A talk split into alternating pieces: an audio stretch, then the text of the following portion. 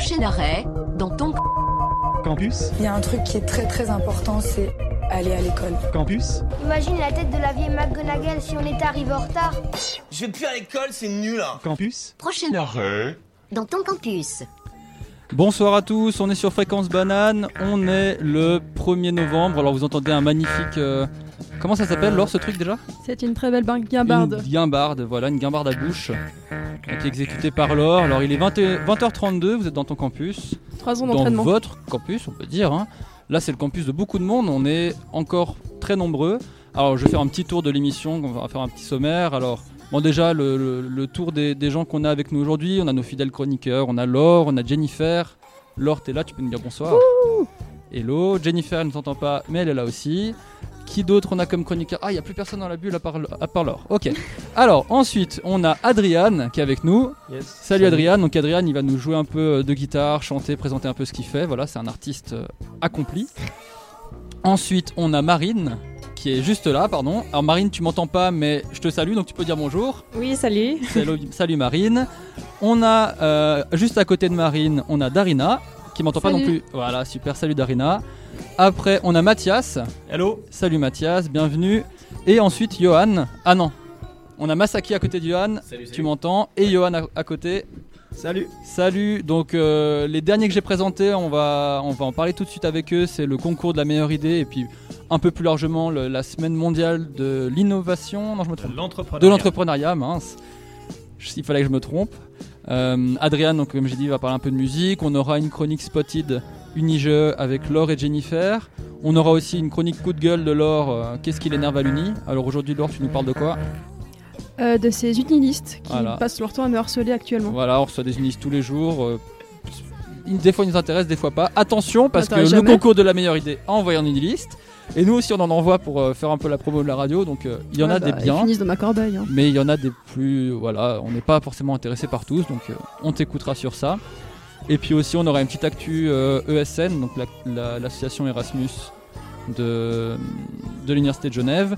Et on aura un dernier invité qui n'est pas encore arrivé, c'est le docteur Philippe Clerc, donc qui travaille au jardin botanique de la ville de Genève et qui va répondre aux questions des élèves qu'on a interrogés au sujet de la classification animale et végétale. Donc ça c'est dans le cadre de l'année des technologies et de l'innovation. Alors tout de suite on s'écoute un premier morceau, c'est un morceau de Don Cavalli et sur fond de guimbarde. Et ensuite on va écouter nos invités pour le concours de la meilleure idée. A tout de suite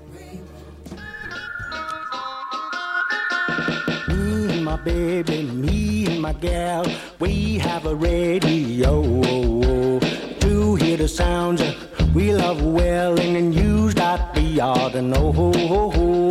Chicken washing powder, sex and power, this record ain't that song. To our questions, they answer and give us an opinion. So me and my money, me and my gal, we bought a television to travel around the world our education. One little in the kitchen, one in the hall, one big and a brand new, one on the wall, one in the garden, one in the room, one in a car. Pretty soon, chicken washing powder, sex and power, games, chocolate bars, religion, serious gossip wars, sensation. This is communication. They're walking and talking and yakking and rapping that thing. So I'm walking and talking and yakking and keep on rapping that thing. Hold it, baby, hold it, I said. Same record, same old song. Burn it, baby, throw it away. They're pushing to consumption. Kitchen, chicken, shower, brainwashing powder, games, chocolate balls, revolution. Serious gossip, cars, temptation, water combination. Yeah, walking and talking and yakking and rub that thing. Now I'm walking and talking and yakking and keep on rubbing that thing. Hold it, baby, hold it, I say. Turn off the television. Hurry back to bed. Let us make our own education.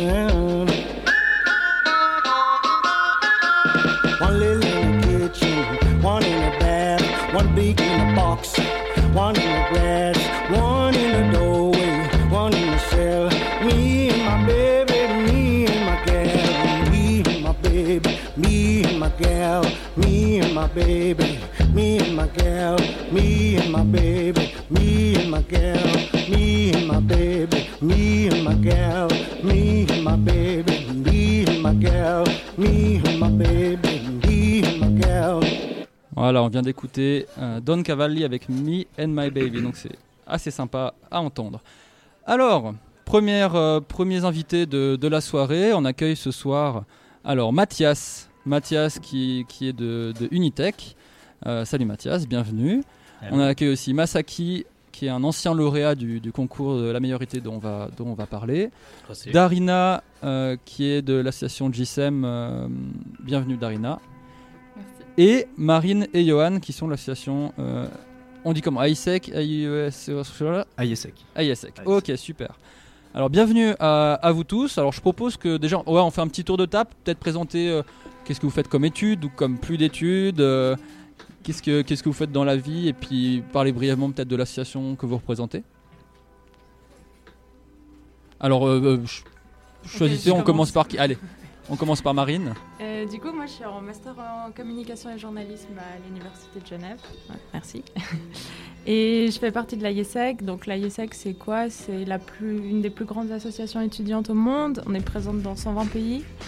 Et en fait, ce qu'on développe, c'est le, le, le leadership chez les jeunes. Et euh, notre activité principale, en fait, c'est d'envoyer les étudiants à l'étranger en stage humanitaire ou dans les entreprises. Et on reçoit aussi des étudiants de l'étranger euh, à Genève. Ok. Donc ça vaut aussi pour Johan cette description. Euh, C'est- C'est validé oui, exactement. C'est validé. exactement. Super. Exact. Magnifique. Darina, tu nous parles un petit peu de, de GSM Euh, oui, alors euh, le GSM Committee, c'est euh, l'association représentative des étudiants de la faculté d'économie et management. Euh, on fait le lien entre euh, les étudiants, la faculté, les professeurs. Et ce qu'on fait aussi, c'est qu'on organise des événements avec, des grandes compagnies et, et on participe aussi à des événements organisés par l'université. Donc c'est ce qu'on fait, voilà. Ok, merci. Merci beaucoup. Et ensuite, euh, on va passer, on passe à Masaki. Alors Masaki, présente-toi rapidement. Ok, alors j'ai fait un JSM avec Johan à l'origine. Et puis j'ai fini il y a quoi Il y a 2-3 ans. Euh, depuis, on a lancé une start-up en fait qui s'appelle Eaten Out. euh, Ah mais voilà, c'est de ça, c'est de ça que je te connais. Oui, alors il y a des chances. Je pense que c'est pour ça, voilà. pour Eaten Out. Donc, donc on a lancé ça et puis pour l'instant on est content des résultats. Ok. Et ensuite Mathias. Alors Mathias, euh, Alors moi je suis depuis longtemps plus étudiant.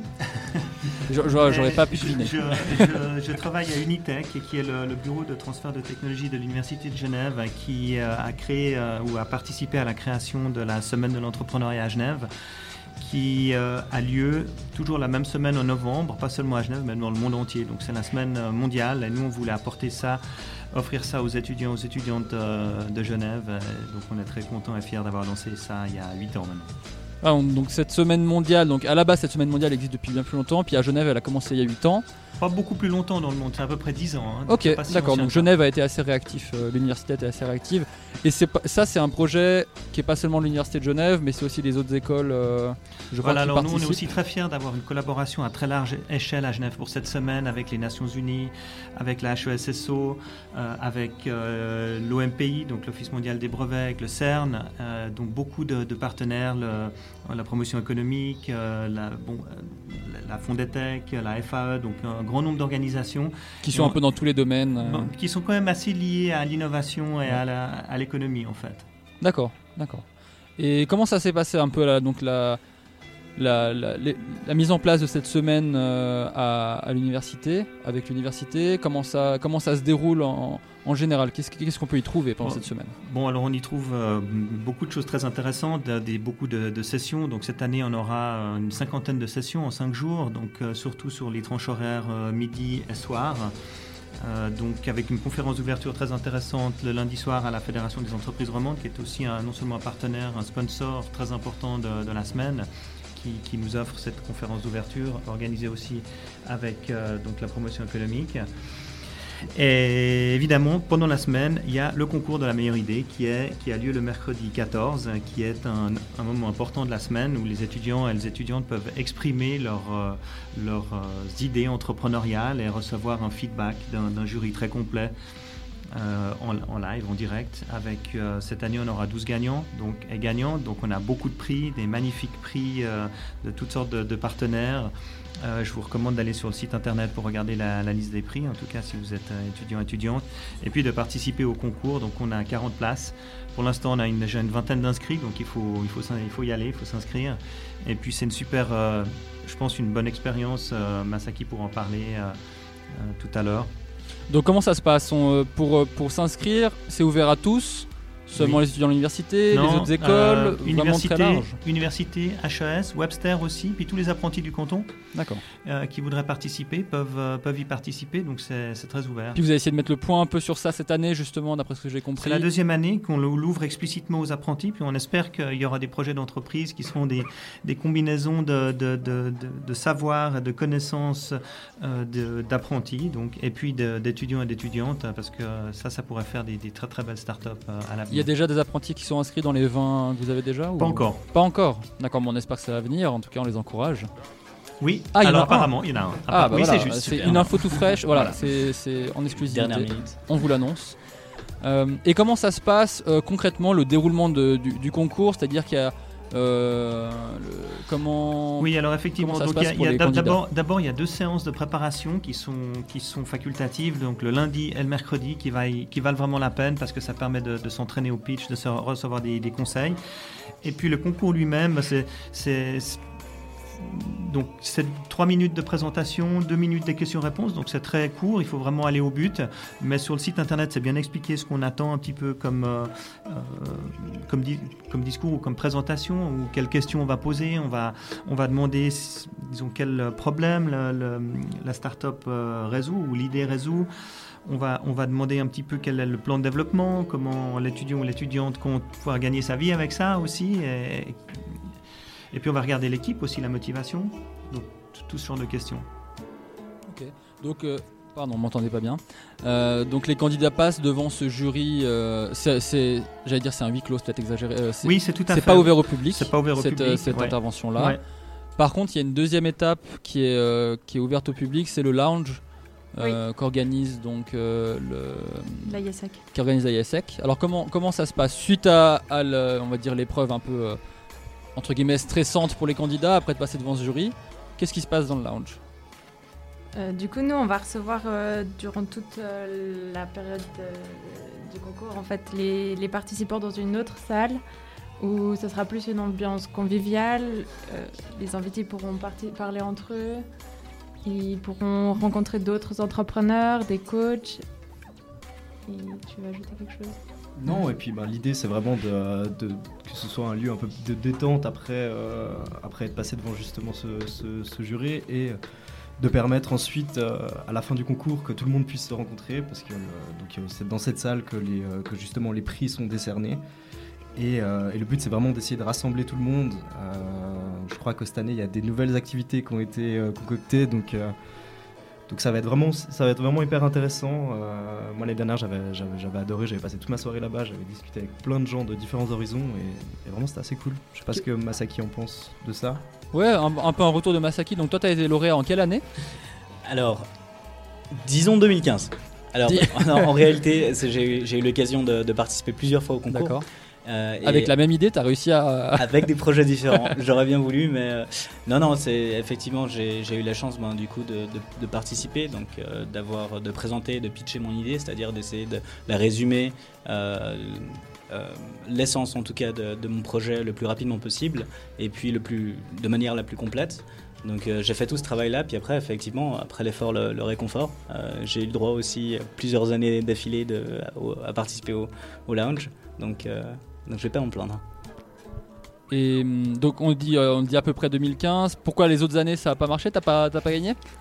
Ok, alors allons dans le détail, c'est parti. Non. Je voyais qu'il y avait un truc caché. Il y, avait, alors, je vais faire toute l'histoire très très rapidement. mon, mon projet Tout commence en 1993. Exactement. je suis né. Non. Euh, donc en, en réalité, j'ai lancé mon premier projet qui s'appelait Unity, que quand j'étais étudiant en première ou deuxième année de GSM. Euh, c'était un, site internet en fait d'échange puis d'achat et de vente uniquement pour les étudiants de l'université de Genève. Et euh, je l'ai lancé avec euh, une fille qui s'appelle Louba, notamment, et puis Victor. Et puis, Louba avait gagné la première place, je crois, la première année du, concours. L'année d'après, on a participé avec une deal qui était un projet qui est, avec le même projet, mais un petit peu différent, étant donné qu'elle a présenté son propre projet en 2013, et nous, on, l'a fusionné en 2014 pour présenter une deal. 2015, on a présenté Eat and Out, et l'année d'après, on a encore présenté avec, euh, enfin c'est mon autre collègue qui l'a présenté avec qui je travaille actuellement, euh, qui est aussi fondateur de Eat Out, qui s'appelle Mike. Et, on a lancé une application mobile qui s'appelle Quiz, en fait, de, quiz éducationnel. Voilà. D'accord. Pour la petite histoire. Et est-ce que euh, cette expérience-là, ça a été intéressant pour toi, pour déjà avoir un peu un, retour de la part de... Donc les membres du jury, c'est des entrepreneurs, c'est des des, experts euh, du milieu de, j'imagine aussi peut-être de la communication, de, l'économie, tous ces domaines-là. Toi, tu as eu des retours qui ont été très constructifs, qui t'ont permis de, vraiment développer tes projets bien plus loin que ça aurait pu être au départ Qu'est-ce que qu'est-ce que tu as retiré en fait de ce concours? Alors, je pense en fait la toute première étape, c'est déjà pour la préparation au concours en fait. La préparation au concours, étant donné qu'on doit qu'on doit présenter son projet de la manière la, plus euh, concrète possible, euh, il faut faire tout ce travail en fait en amont euh, pour structurer ben, ton idée ou ton projet. Et par la suite, ben, quand on pose la question, ben, ça va être quoi ton business model? Ben, Ça veut dire que tu vas déjà devoir savoir ce que c'est un business model. Euh, et puis, tu vas devoir euh, euh, t'informer un petit peu plus donc sur, sur tous ces mots, les pitch, business model, etc. Et ensuite, une fois que tu as ton idée et que tu peux la présenter, tu as aussi cette prise de parole en public, donc qui te stresse un peu, mais c'est quelque chose que tu vas être amené à, faire beaucoup dans, dans tes projets. Donc ça te forme aussi à ça. Et ensuite, effectivement, le feedback et le retour de ces jurés, qui sont généralement pas tous issus du même euh, milieu, va, pas mal aider pour, euh, pour en fait construire ton projet pour qu'il soit pour qu'il ait des bases un peu plus solides, disons. Et, bien sûr, après, ça ouvre un peu plus les possibilités d'avoir euh, l'opportunité de parler à plein de parties prenantes, ben, à des entrepreneurs, mais aussi à tous les partenaires de la Semaine mondiale de l'entrepreneuriat. Alors je dirais peut-être pour, compléter ça, euh, que les gagnants du concours sont invités le vendredi soir à un dîner euh, à la Fédération des entreprises romandes, qui est un petit peu la cerise sur le gâteau de, de la semaine. Donc c'est un très très bel événement avec euh, une soixantaine de personnes, donc euh, offert aussi par la Fédération des entreprises romandes, donc un magnifique événement où là vraiment on place euh, un lauréat à côté d'un expert comme ça, puis on mélange pendant la soirée, donc c'est vraiment. Il y a un plan de table qui leur permet de vraiment pas être juste entre eux. C'est ça. Et puis donc ils présentent très rapidement leur idée. Puis alors là il y a beaucoup d'émulation, beaucoup d'échanges, et puis parfois ces échanges ils se poursuivent encore après. Et donc, euh, une fois qu'on on est rentré un peu, on a mis le pied à l'étrier au concours, après on a plein d'opportunités de, rencontrer des gens, de rencontrer d'autres étudiants entrepreneurs. Et puis il y a les prix aussi. Parce que, Alors, euh, parlons-en des prix, parce qu'on l'a évoqué plusieurs fois, mais qu'est-ce qu'il y a comme prix? Ben, Par exemple, il y a, cette année, on a un prix du groupement des jeunes dirigeants d'entreprise qui, qui va offrir un abonnement d'une année à leur euh, groupe, ce qui signifie qu'en fait, le, lauréat sera invité gratuitement une fois par mois à aller manger avec le groupe des jeunes dirigeants d'entreprise à Genève. Euh, donc euh, tout offert. Et donc lors de ces lunchs, en fait, il y a des présentations et, donc de nouveau aussi des plans de table où chaque fois on rencontre d'autres entrepreneurs. Donc c'est des prix magnifiques. Mais ça il y a aussi vraiment de créer un réseau derrière. Voilà, euh. exactement. Donc ça c'est un, un, prix d'une valeur de 850 francs. Donc c'est vraiment un très très beau prix. Et puis bien sûr il y a tous les autres prix. le prix de la Chambre de l'économie sociale et solidaire, c'est du coaching. Euh, il y a des, possibilités de, passer euh, trois, voire plus mois dans des espaces de coworking gratuitement, donc euh, Impact Hub, Voisin, La Muse. Donc des prix magnifiques. Il y a aussi un iPhone. Ça c'est un peu, un peu notre, notre cadeau d'Unitech. On offre toujours un petit, un petit cadeau sympa comme ça. Alors justement, l'iPhone, nous on avait, on avait pris ça euh, quand on avait gagné l'année passée et ça nous a servi justement pour faire les tests parce qu'aucun de nous avait un iPhone, faire les tests sur l'application. Donc ça sert aussi. Tu as dit vous avez pris ça parce que en fait vous avez le choix, c'est le, premier. Alors le principe c'est ça, c'est aussi ça qui est assez sympa dans ce concours, c'est que quand on s'inscrit au concours, on choisit parmi les 12 prix ceux qu'on préfère par ordre de, préférence. à l'inscription, dès l'inscription. Et puis naturellement le premier il aura son premier choix et puis le deuxième aura euh, son, potentiellement son premier ou son deuxième choix, etc. Donc en fait c'est très euh, démocratique on va dire et, et juste quoi. Ok, il faut se donner du mal, mais ça permet quand même de choisir un Il faut peu. se donner un euh, peu de mal au début. ça. Ok. Et bon, c'est quand même énorme parce qu'il y a une quarantaine de. Il y a 40 places, 12 récompensés. Il y a quand même euh, plus d'un quart des, des- des Ouais. participants qui sont récompensés, c'est quand même assez génial. Puis Ouais. les autres le sont aussi parce qu'ils ont quand même l'opportunité de discuter avec ces entrepreneurs. De, pendant le, justement ce, ce moment du lounge, ils ont l'opportunité de, de- de- se créer un peu un, Un réseau, un début de réseau. C'est quand même intéressant. Euh, et si on parlait un petit peu du programme de cette année Alors, le programme plus général, hein, donc le programme de la, de la semaine euh, de, de l'entrepreneuriat, j'ai le programme sous les yeux, je vais prendre un peu des trucs au hasard. Voir un peu, je sais que vous les connaissez pas forcément tous par cœur, mais. Si, si. Ah bah, on va parler peut-être de la Fuck Up Night. Oui. Parce que ça, c'est euh, ce que vous organisez donc euh, à l'ISEC. Oui, c'est ça. Alors, parlons-en. Euh, donc en fait, la Fuck Up Night, c'est quelque chose qui est, c'est un mouvement international. Euh, le but de, de la soirée, c'est un peu dédramatiser l'échec. Donc il y a plusieurs participants qui vont venir et qui vont raconter en fait leurs euh, échecs qu'ils ont connus au niveau professionnel. Et voilà. donc le but, euh, c'est d'en assez tirer un peu les et conséquences et, oui. pas, de- pas, de dépéri- pas de déprimer. Non, euh, c'est ça, c'est de vraiment euh, accepter l'échec et en fait voir comment eux ils ont surmonté ça et, et ils ont accepté leur échec et comment ils, ont, ils sont allés de l'avant en fait après. Ok, donc c'est quoi C'est des, c'est des- des mini-conférences. Il y a trois, trois conférenciers, c'est ça? Et les trois viennent euh, parler pendant quelques minutes de, de leur projet qui n'a pas fonctionné. Et derrière, après, c'est une série de questions-réponses. Comment ça se Euh, passe? Ouais, en gros, c'est ça. Il y, a trois- y, a, il y a trois personnes qui viennent se présenter.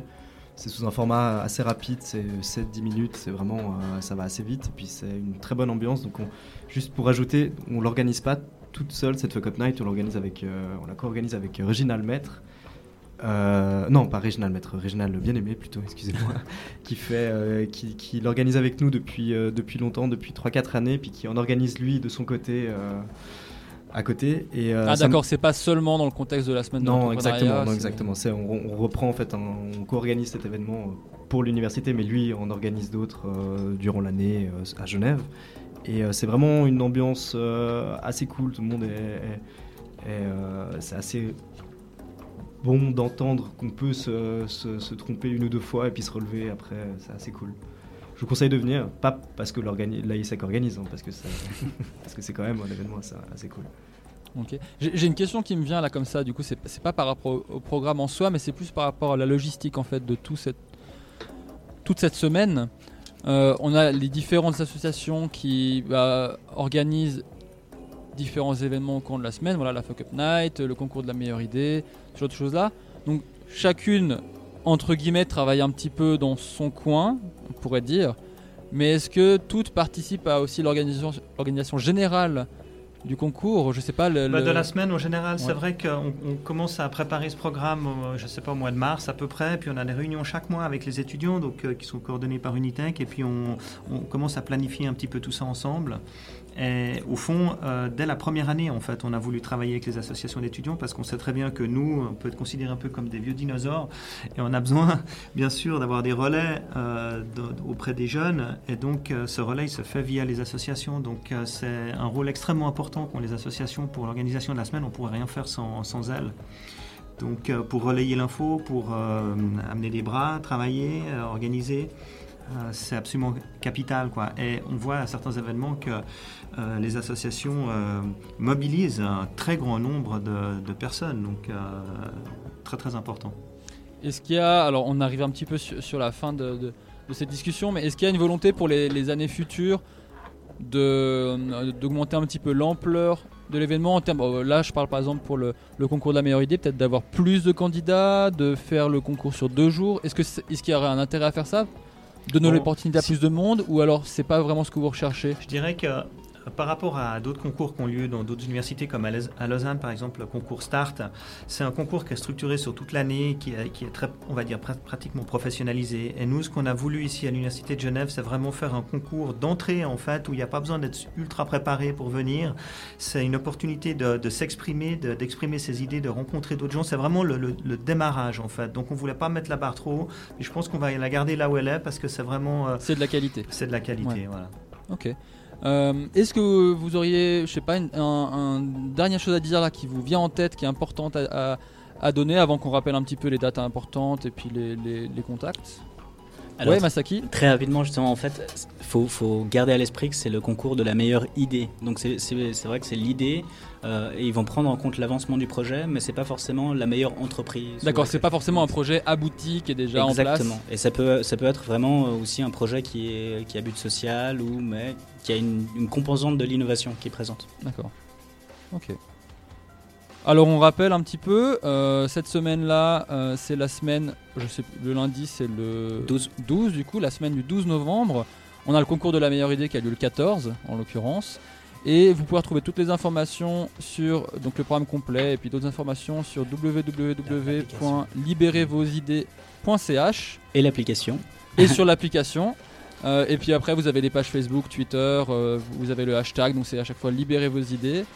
N'hésitez pas à vous renseigner. Les entrées sont libres, pas pour tous les événements. Pour tous les événements, et parfois c'est juste qu'il n'y a pas accès. Par exemple, on n'a pas accès à l'intervention euh, face au jury dans le cadre du concours, mais on a accès au lounge derrière. pour l'ONU, il faut s'inscrire par exemple parce qu'il y a la sécurité, mais il suffit de s'inscrire. Donc sinon, c'est libre, c'est accessible à tous. Euh, n'hésitez pas à vous y rendre et n'hésitez pas à vous inscrire si vous avez une idée, pas forcément euh, entièrement aboutie justement. Ça peut être une idée encore en en conception. Voilà. Euh, merci beaucoup à, vous cinq. Euh, n'hésitez pas, peut-être qu'on peut, on je vais vous proposer de vous réinviter après l'événement, peut-être pour nous faire un petit retour, voir comment ça s'est passé, avoir quelques-uns des, nouveaux lauréats. Je sais pas, Masaki, t'as pas une idée cette année? Alors cette fois, cette année, j'ai fait site internet euh, typiquement, donc je, vais décider de prendre un peu ma retraite à ce niveau-là, je crois. D'accord. Peut-être l'année prochaine, tu auras une. Peut-être l'année prochaine. Ok, super. Bah écoute, on verra ça. Et puis au plaisir de vous raccueillir euh, la prochaine fois. Passez une bonne soirée et on s'écoute euh, Kate Ranada tout de suite.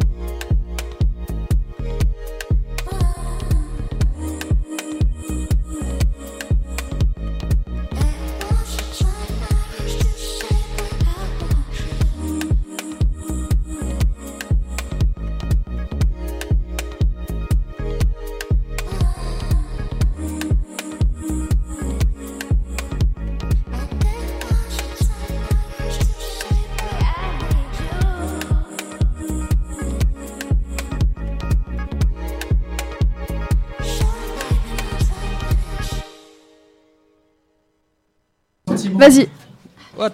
Alors, voilà, on vient d'écouter Salut. euh, Kate Ranada, Leave Me. Leave Me quoi, Leave Me Alone. Leave Me Alone. Leave Me Alone, évidemment. Quand même, Leave Me Alone. Ouais, j'avais pas la fin du titre, c'était pas affiché là. En plus, c'est une pure musique, tu devrais connaître. Alors, attends, il faut juste que, il faut juste euh, Jennifer, Oui, euh, oui. présente-nous à nouveau, Jennifer et Laure, vous nous présentez à nouveau le concept de Spotted pour ceux qui ne le connaissent pas. Et on a avec nous Lionel aussi qui va. Tu vas faire une voix, Lionel, ou pas? Absolument. Absolument. Qu'est-ce qui se passe? Alors, Laure vient. Voilà, bon, bah, Laure est décédée. voilà. Donc, en Lionel, fait. Lionel, tu feras la voix de Laure, d'accord? Parce qu'elle peut plus, apparemment. Je garantis pas l'effet. hein. Si, mais essaye de faire le cri aigu qu'elle vient de faire. Attends, je passe ton micro.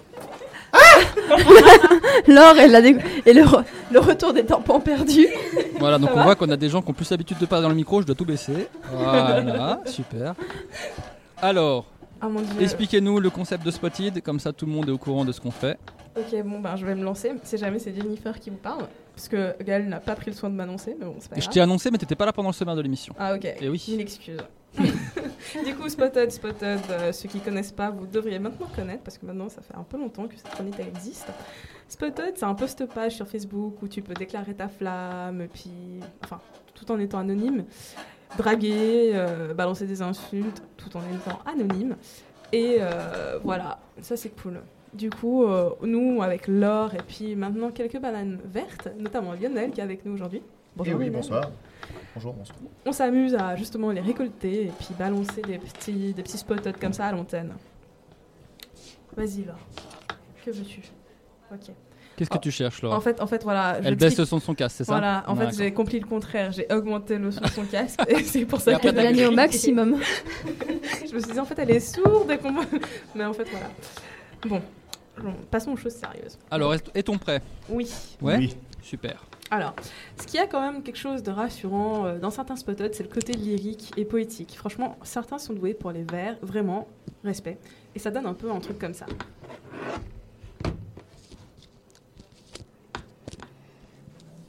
Le morceau est pas fort du tout. Elle étale sur l'étang le bleu pâle et diffus, dont reluit son iris à l'éclat indécent. Il enivre, couche, répand cet astre incandescent sur le lac, sur sa lèvre, ce vin qui rend confus. Cette gorgée partagée, goulûment engloutie, engouffre les amants sous les plis du léman, à l'abri du tumulte enlacé tendrement, cajolé par l'étreinte et le doux clapotis. Ce calme est suffocant, il s'étouffe, se détache. La houle se fâche, l'arrache, le chahut et le crache. Échoué sur la terre, il contemple ses souvenirs, dont parvient sur le lac le reflet spéculaire. Et sous l'eau soulagée, le soleil vient languir, essoufflé, il éteint sa flamme crépusculaire. Franchement, il y en a et ils sont un peu tristes. Ouais, c'est vrai. Il y a eu, en plus, il y a eu la petite impro du clapotis, Ouais, même, qui est à, relever. J'ai bien aimé. Mais je m'attendais à ce qu'il y ait une fin, euh, un, un rebondissement à la fin, puis ils disent, euh, je sais pas, ils- un truc qui casse complètement le rythme. Tu vois. En fait, non, c'était vraiment triste. C'était triste. Jusqu'au bout. Mais les meilleures formes d'art viennent du malheur. C'est bien Ça, connu. Euh, Franchement, tout ce qui est dark et tout, là, euh, moi j'aime bien. bon, vu que Fréquence Banane, c'est pas que Genève, mais c'est aussi Lausanne, bah, on a pris un peu la liberté d'aller chercher sur Spotted une île des petites perles. Sarah. Je l'ai vue la première fois alors qu'elle prenait le même métro que moi. L'accélération du métro l'avait fait basculer. Pendant ce temps, je faisais que de la contempler. Elle me regarde et finit par me sourire. Son charme était comparable à celui du saphir. Elle me demande si je veux un chewing-gum. Je me suis sentie comme seule sur un podium. Nous avons discuté un court instant. Dommage que j'avais pas la force d'arrêter le temps. Elle finit par me dire Tu descends ici? Non, en, sachant très bien qu'elle devait partir. Dommage, dit-elle en avançant vers la porte. Elle partit seule, sans escorte. J'ai vu Sarah, jeune étudiante en psychologie d'une île, aux doux yeux et à quelques taches de rousseur. Elle a un petit tatouage sur un de ses doigts de la main droite. C'était le 1er juin, entre 19 19 18h30 et 20h. Ouais, on espère qu'il va la retrouver, Sarah, quand même. Bon, il a eu euh, à peu près 4 mois pour la retrouver, on espère Ouais. pour lui. et sinon, sur Spotted, tu peux aussi mettre en pratique ce que tu apprends en cours, hein, avec une touche d'humour, bien sûr. Franchement, les juristes, vous êtes assez chauds pour réclamer un dû. D'ailleurs, un juriste en colère, ça met du cœur à l'ouvrage. Le prof de droit serait fier de toi. À toi, ma débitrice qui se reconnaîtra. On dit que les renards sont rusés, donc les renards doivent-elles être, doivent-elles être aussi rusés? Mais moi, je suis malin comme un singe. Sauras-tu être maligne? Vu que tu m'as quelque peu roulé dans la farine pour ce café et que tu semblais attaché au respect des procédures, j'ai réfléchi à ton cas et j'ai décidé de procéder comme suit. J'ai arrêté le montant de la dette que tu me dois. Lorsque tu as payé ton livre, j'ai procédé à l'avis de la propriétaire que tu es, article 720 aléa 1 CC, alors qu'il n'y avait pas de doute quant au fait que le livre en question ait une valeur dépassant 10 francs, article 720 aléa 2 CC, sans même prendre en compte la valeur des annotations. Il n'y a pas de doute non plus concernant le soin que j'ai apporté à ton livre pendant que je l'ai gardé, article 721 aléa 1 CC, sans compter que cet ouvrage t'a été situé article, évidemment, article 722, alinéa 2 CC. Conformément à l'article 722, alinéa 2, j'ai considéré donc le droit à une gratification équitable, en plus du fait que j'ai dû engager des frais, plusieurs SMS facturés au tarif prépay, je tiens à préciser, par ailleurs recouru à une auxiliaire pour une partie de garde. Concernant la gratification équitable, il semble que 10% de la valeur de la chose perdue constitue l'usage. Payot vend ce livre à 78 francs, ce qui me donne droit à 7 francs 80, en plus de mes 3 SMS que je te facture à 20 centimes pièce, impliquant que ma créance se monte à 8 francs 60. Libre à toi de plaider que tu as payé le livre moins cher au moyen d'un bon d'un auditeur. Si, bien sûr, tu en apportes la preuve. Article 8 CC, mais je ne vois pas pourquoi je le précise. Vu que cette obligation est éligible, article 75 CO, je considère que ce message vaut interpellation au sens de l'article 122 CO alia 1 CO, impliquant que tu me dois l'intérêt moratoire de ce moment. Article 104 alia 1 CSO. Je te laisse, toutefois, te libérer en nature, en me payant ce café, plutôt un cappuccino pour l'occasion, qui est spécialement avantageux dès lors que ta dette se monte à 8 francs 60, alors qu'un cappuccino, un cappuccino coûte, sauf erreur, 2 francs 50 à l'unile. Pendant que je dégusterai mon breuvage, je serai ainsi ravi que tu m'expliques enfin le déroulement de ce fameux championnat. Après, tu restes libre de ne pas donner suite à mon interpellation, mais vu que je dépense d'une créance valable et légalement fondée, sois certaine que je te mets en poursuite si tu n'exécutes pas dans les 30 jours. Malgré le montant plutôt faible, je n'hésiterai pas à avancer les frais pour qu'un commandement de payer te soit notifié. Tu pourras faire opposition, mais je dispose déjà d'un titre à la main levée provisoire, puisque les échanges de SMS prouvent la perte de ton livre et la nature de l'ouvrage en question, ce qui me permettra facilement au juge de la main levée d'estimer la gratification équitable que tu me dois. Il s'agit bien évidemment pas de contraintes, mais de menaces, puisque ma créance trouve son origine dans la loi et que je te fais une fleur en te laissant la possibilité de te libérer de seul tout tout compte au moyen de ce cappuccino. Je te somme ainsi de t'exécuter dans les meilleurs délais en vue d'éviter les frais de poursuite inutiles. Tu peux venir à moi ou m'écrire, mais il s'agit d'une dette portable, article 74 alinéa 2 CH1CO, ce qui exclut que je vienne courir après cette créance.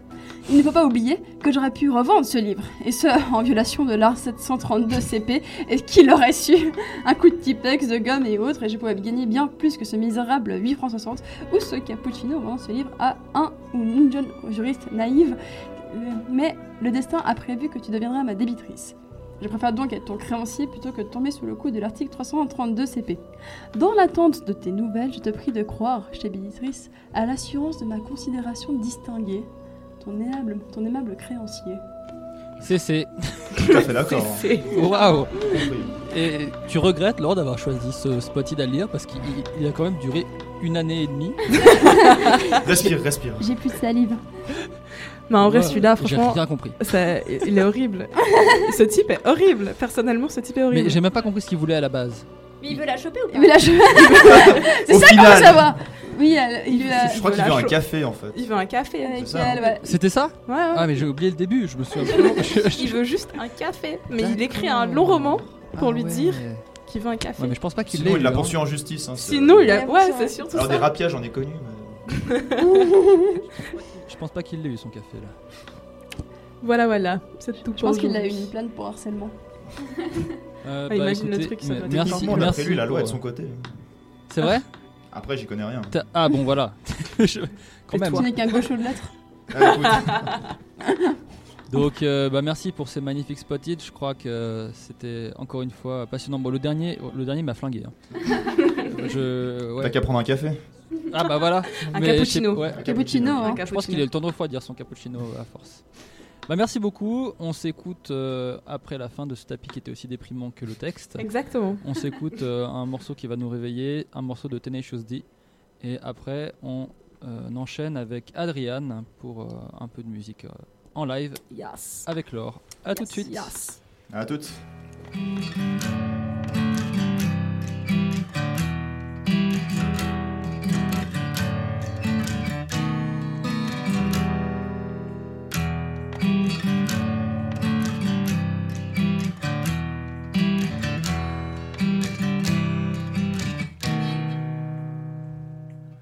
Dude, I totally miss you. I really fucking miss you. I'm all alone all the time, all the time. Dude, I totally miss you. The things we did together. Where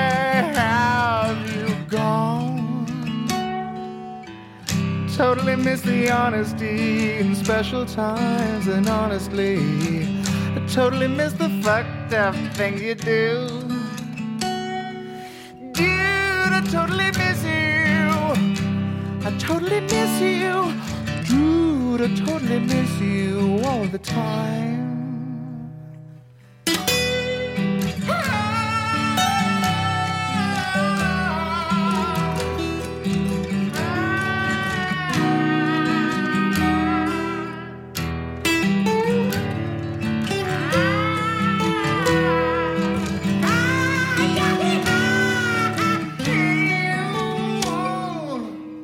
Totally miss the honesty in special times, and honestly, I totally miss the fucked up things you do. Dude, I totally miss you. I totally miss you. Dude, I totally miss you all the time.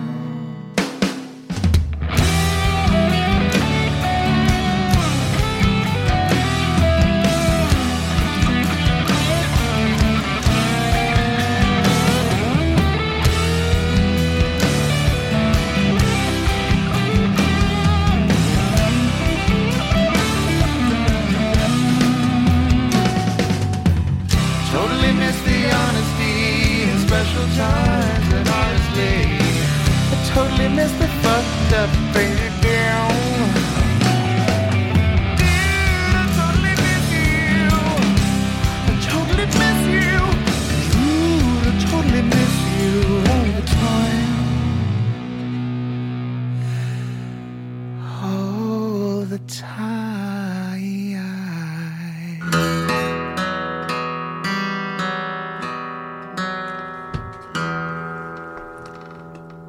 Voilà, donc vous avez vu, je me suis foutu de votre gueule, c'était pas du tout un morceau joyeux. Mais qui donnait quand même un peu la pêche. Voilà. On est très ce soir sur. Non, bah non. que- Mais c'est vrai que ça nous a tous tués ce dernier texte. Mais j'espère qu'on pourra retrouver un peu de bonne humeur grâce à un peu de musique live. Et Adrien. C'est pas forcément très joyeux ce que je joue. Bah alors du coup, c'est toujours dans le thème. ouais. Alors Adrien, qui es-tu? Qui suis-je? Je sais Ah, ça commence par une question compliquée, déjà. Ouais, c'est une question philosophique un peu. Qu'est-ce que tu joues? Euh, Qu'est-ce que je joue comme musique? Bah, je fais essentiellement de la musique pop rock acoustique. Euh, et puis je suis, je suis influencé par plein de musiques différentes, mais essentiellement j'écoute de la musique pop, de la musique rock, du rock alternatif, un peu tout ça, tout ça. Et à côté C'est de un ça étudiant de l'Uni. Ouais. Oui, justement, c'est ce que Je suis en. GSM, donc en économie et management en première année. Il y a vraiment tout le monde en GSM, quoi. Ouais, c'est clair, Ouais. tout le monde se connaît, sauf moi. Non, moi non plus, t'inquiète pas. Mais euh, du coup, ça se marie bien, euh, le GSM et la musique? Euh, ouais, plus ou moins. non, pour l'instant, j'ai un petit peu trop la tête dans la musique encore, je dois dire. Donc, je m'inquiète un petit peu pour les examens qui arrivent bientôt. T'es en combien? Première. Ah ouais. Ouais. Courage. Bah, ouais. Bah, demandez à Elisa, elle a rien foutu en première, elle est passée. Ouais, j'ai pas si on se plaignant la CUA. Je dis pas qu'il faut suivre mon exemple. hein. Non, mais en vrai, ça va, j'arrive à... j'arrive à lier un peu les deux encore, plus ou moins, donc c'est c'est plutôt cool. Et donc, tu es guitariste et chanteur à la fois, c'est ça? Ouais, et je fais un tout petit peu de piano, mais Tout petit peu piano? pas, pas, pas Et énormément. tu composes euh, toi-même? Oui, bah là, les trois chansons que je vais faire, en fait, c'est les chansons que j'ai composées. Parce que du coup, en fait, je vais sortir un album d'ici Ah, waouh. Je vais pas donner de date parce que à la base il était censé sortir en septembre, c'est devenu décembre et maintenant si je peux le faire en avril, on va dire que c'est cool. Ouais. Non parce que j'ai aussi beaucoup je me suis beaucoup remis en question sur cet album, qu'est-ce que je voulais exactement dessus donc euh, J'ai pris un temps de réflexion plus long, on va dire. Et en plus, avec l'Uni, je crois que j'ai sous-estimé la Voilà, quantité le de travail. travail que j'allais avoir aussi. Ça arrive même au meilleur, ça. C'est ton premier album du coup? Bah, en fait, j'avais fait un EP au collège, en fait, pour mon travail de maturité. Ah ouais, quand même. Ouais. J'avais déjà sorti un EP de trois chansons. Et puis, euh, du coup, sur cet album, en fait, ces trois chansons, elles figureront aussi dessus, remasterisées, on va dire. Et J'en ai fait des versions instrumentales, enfin, instrumentalisées avec de la batterie, de la guitare électrique, tout ça. Là, je vais en faire des versions acoustiques sur cet album. Et je pense que ce sera essentiellement un album acoustique, celui-là, parce que je vois que c'est quand même ce qui me plaît le plus. Et donc, du coup, j'aimerais retourner un peu là-dessus. D'accord, bah écoute, je te propose de nous faire écouter un petit, euh, un Bah, petit bout de ton album. Ça Et puis marche. on, on en parle. mais- Yes Alors il se lève, il prend sa guitare. Voilà, il se- Alors, il faut poser son casque avant pour euh, Prendre la guitare, hein, parce que sinon on arrache le casque. C'est beaucoup plus simple. Allez, maestro. Alors qu'est-ce que tu vas nous jouer? Alors, la première chanson que je vais jouer, elle s'appelle Dream. C'est la toute première chanson. Ouh, j'ai fait me la gueule. Pardon. c'est la toute première chanson que j'ai écrite. Là on a, on a Jennifer qui fait l'assistante. euh, Ah, vous voyez pas ce qui se euh, passe, mais en gros, on lui met le casque. On l'installe sur la chaise, on lui met le casque. Parce qu'il faut le- savoir hein, micro n'a ni bras ni jambes. Il joue Sa grande uniquement- particularité. Il joue uniquement avec son orteil. Euh, son orteil, pardon, non, son oreille. Non, et voilà. C'est c'est compliqué, mais il y arrive. Non, et du coup, la première chanson que je vais faire, bah, c'est en fait c'est la toute première chanson que j'ai écrite, qui a aussi donné le nom à mon EP du coup. Et techniquement, le nom de mon album devrait être un petit peu dans le même, euh, dans le même délire. Donc Dream, c'est ça? Ouais. Dream rêvé en anglais? Yes. Oh, right. Alors. Attendez, j'essaie de pas me prendre la table. ok. Quoi vous voulez, moi je suis prêt. Comment seulement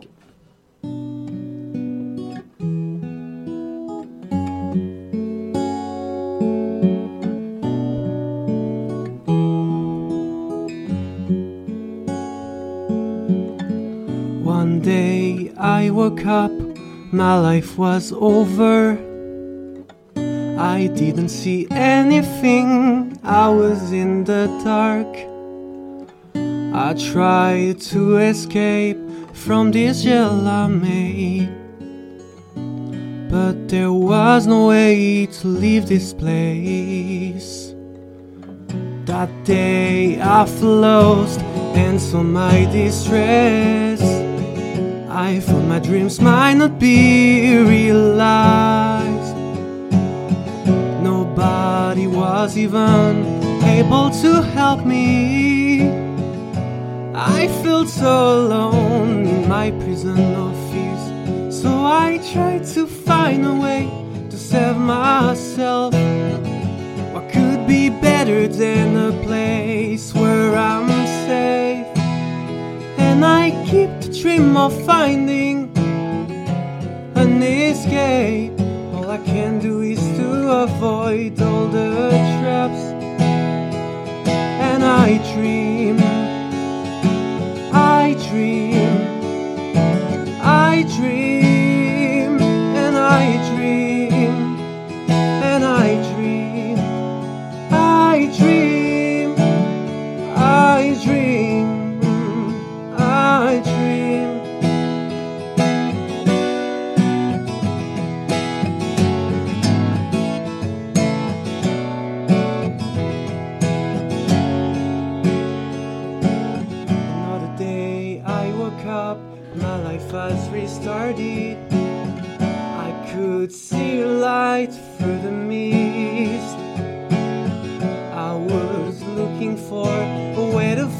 voice, and maybe I would have what I've always dreamed of. So I tried to find a way to save myself.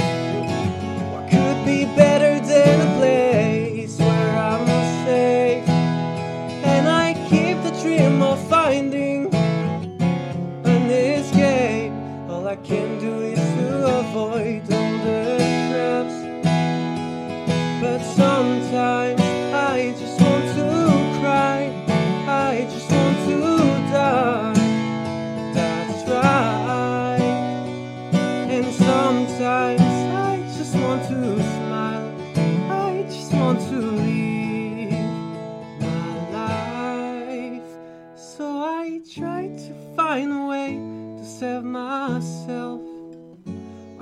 be better than a place where I'm safe? And I keep the dream of finding an escape.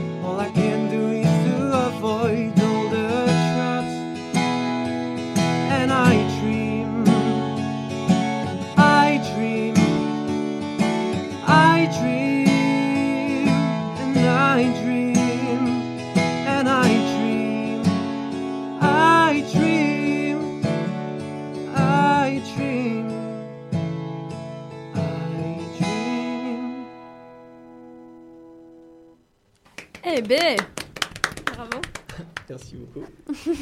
Moi j'ai une petite question sur la chanson. Ouais. Ça, c'est un mal-être. Oui, plus ou moins. Et euh, tu parles de toi du coup? Ouais. Non, c'est qu'en gros, je suis quelqu'un d'extrêmement angoissé. Ok. Et ça fait de nombreuses années que je suis un petit peu comme ça. Et puis du coup, bah, ça parle de mon rêve, en fait, bah, de débarrasser de mes angoisses et de... Et aussi un peu de réussir dans la musique. C'est Ok. un petit peu lié, de pouvoir vivre de ma passion, tout ça. Je suis un peu... J'ai tendance à trop être dans, dans mes pensées, dans les choses comme ça, donc... Bon, après, Ouais. c'est, c'est une angoisse qui est liée au futur et puis à ton Ouais, projet. à- ouais, c'est ça, plein de trucs. Voilà, c'est que je, suis- bon, je suis beaucoup de choses quand elles me tiennent à cœur. En fait, j'ai tendance à beaucoup m'angoisser Angoisser parce que je me mets beaucoup la pression. Ouais. Donc du coup, bah, Tu es un perfectionniste.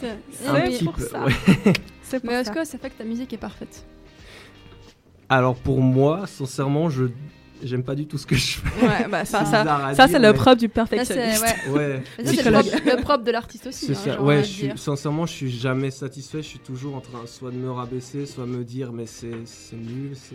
Enfin, j'aurais pu faire bien mieux. Je suis jamais content de moi. Ça, même si je suis content de moi, ça peut durer 5 minutes, mais 5 minutes plus tard, je vais déjà être en train Comment de- ça se fait que tu arrives à sortir un album alors? Parce que si t'es pas content de toi, comment tu arrives à te dire à un moment, ok, bah ce morceau il est abouti, je le mets sur l'album? Bah, c'est un feeling en fait. On C'est te force à le faire Non, Là, c'est d'avoir clair quelqu'un que. qui te dit euh, maintenant. euh, Non, c'est qu'il y a un moment donné où je vois quand même, quand ça commence à avoir la tête exacte de ce que j'ai envie que ce à, quoi, ce à quoi ça ressemble. Mais là, typiquement, par exemple, mon EP, il est sorti d'une façon, bah, à ce moment-là, pour moi, c'était la façon dont je voulais. Et là, c'est pour ça que pour cet album, j'ai reçu- bah, j'ai décidé, par exemple, de cette chanson. Elle aura pas du tout cette tête-là, parce que là, c'est parce que là, je joue tout seul euh, à la guitare, mais ce sera quelque chose de beaucoup plus instrumentalisé quand même, même si ça reste acoustique.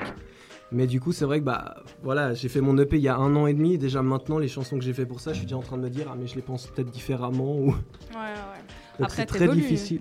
Ouais, Ouais, c'est ça, on évolue donc forcément bah nos idées elles changent, le regard qu'on a sur nous-mêmes aussi, donc c'est c'est normal. Je pense que tout chanteur qui fait ses chansons depuis des années, c'est très rare qu'il les qu'il reste vraiment stoïque sur son truc pour. euh, Et puis ça fait combien de temps du coup que tu fais de la musique? Alors que je m'y suis mis sérieusement, je dirais que ça doit faire 5 ans. 5 ans? Ouais. Et c'était donc là Enfin, la sérieusement, première dans le chanson? sens. Ouais, enfin, sérieusement, que je me suis dit que. Enfin, que j'ai commencé à faire de la musique, on va dire. Parce qu'avant, je chantais un petit peu dans ma chambre ou comme ça. Mais j'ai commencé à prendre vraiment des cours de chant à cet âge-là, vers 16 ans, je crois. Mais par exemple, j'ai fait ma première scène, je devais avoir que 18 ans. Et mon premier EP, je l'ai sorti qu'à mes 19 ans. Donc c'est. Ça, et ça fait que deux ans que je me dis vraiment que j'ai envie d'en faire mon métier. Donc, du coup. Waouh. En Donc, tout cas, t'as beaucoup de courage. Hein. Ouais, c'est clair qu'il faut, il faut se lancer. C'est Ouais. sûr. Est-ce que tu nous, fais, tu nous en fais une deuxième du coup Bah, pour, euh, sans souci, ouais. Pour fêter ça? Fêter cette envie de la musique? Euh, du coup, la deuxième, elle s'appelle Hard to Say Goodbye. Donc, euh, difficile de dire adieu. Ça, c'est une chanson d'Adèle. Elle vient d'arriver au studio. Euh, du coup, elle faisait aussi partie de mon EP, celle-là. Du coup, c'est une des premières. Je crois que c'est la deuxième chanson que j'ai dû écrire en vrai. Et puis, elle, elle est encore en phase de transformation. Je pense que comme je la jouer maintenant, c'est la tête qu'elle a sur mon EP. Elle aura pas du tout cette tête sur mon album. Mais c'est drôle de voir comme ça. bah, que- voilà, ça. Une même chanson, on peut, on peut encore la faire évoluer, évoluer, évoluer jusqu'à qu'on arrive à ce qui nous plaît. Non, c'est sûr. Bon. du Allez, coup, on alors, va t'écouter. Yes.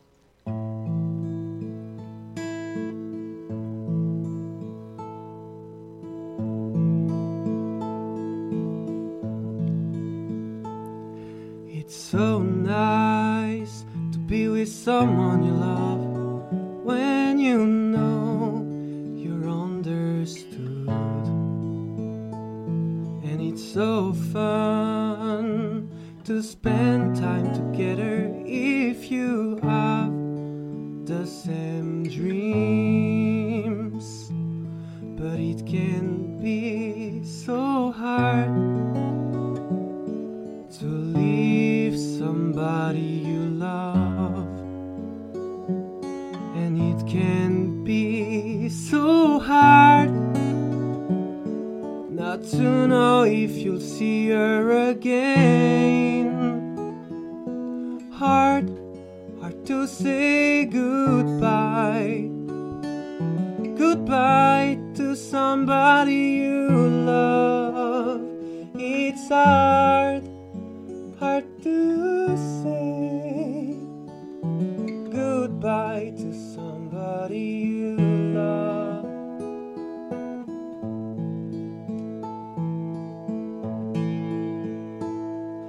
It's so sad just to feel alone when somebody has gone. And it's painful to know you didn't do anything to keep her with you. But it can be so hard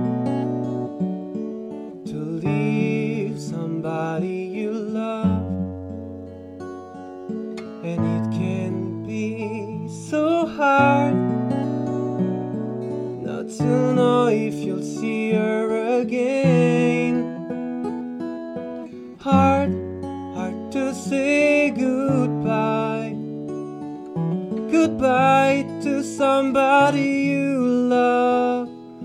It's hard, hard to say goodbye to somebody you love. Hard, hard to say goodbye.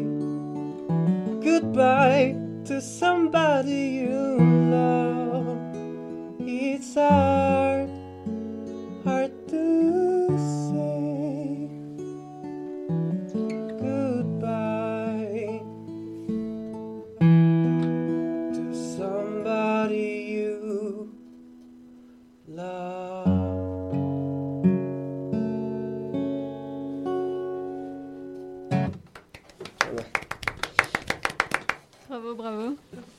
l'as écrit pour euh, une fille? Euh, oui, entre Ou, ou pas une fille, hein. Non, euh, pour une fille, oui. ok. Non, euh, voilà. Oui, à Valence Banane. euh, Oui. On est ouvert d'esprit. non Non, non, c'était pour une fille. Mais ça fait un petit moment déjà. Mais... Bah, du coup, Voilà. t'avais quel âge justement quand t'as écrit cette chanson? Hum, 19 Ok. Et là maintenant t'as? 21. Ok. Ça prend beaucoup de temps pour écrire une chanson? C'est le feeling du moment. Ouais, c'est ça. Le pro... il, y en a certaines. Enfin, pour moi, c'est c'est impossible de. Enfin, on a l'idée qui vient sur un. J'ai envie de dire sur un coup d'inspiration, un coup de tête comme ça. Mais après, pour finaliser le truc, non, ça prend énormément de temps. Mais c'est clair que par exemple, celle-ci, en fait, ça m'est venu une après-midi où tout d'un coup, j'étais pas très bien. Et puis, je me suis mis à. Là, faire un truc, mettre des, mettre des accords. Et puis, du coup, bah. Voilà. Alors, on, a- on va gentiment arriver euh, à la Yes. fin de cette interview. Du coup, à la Fréquence Banane, on a une petite tradition. Ouais. C'est qu'on demande à faire un petit blind test aux artistes. Yes, ça Euh, marche. Est-ce que tu nous aurais préparé quelque chose? Oui, j'ai quelques chansons pour vous.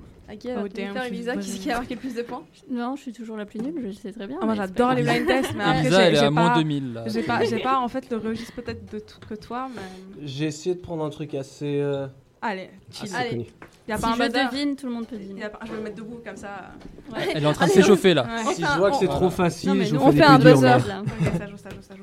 Il faut Ouais. artiste et, et chanson ou on peut- Ouais. Ah, Je pense là, ouais, ouais, Allez, pour ce allez, que j'ai allez. choisi, ouais. On veut le producteur de l'album aussi. Et l'année. Et l'année. Weinstein. C'est parti. Ah, ah, allez, Jeff Buckley.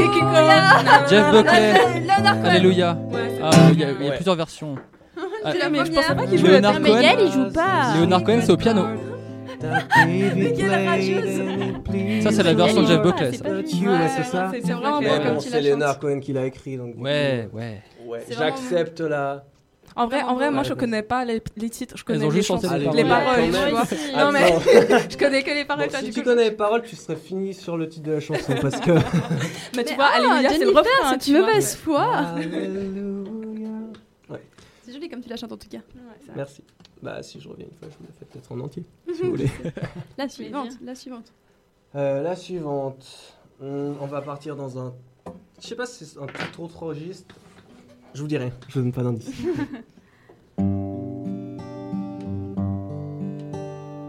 I found love for me. Tout le monde Ah regarde. oui, je connais.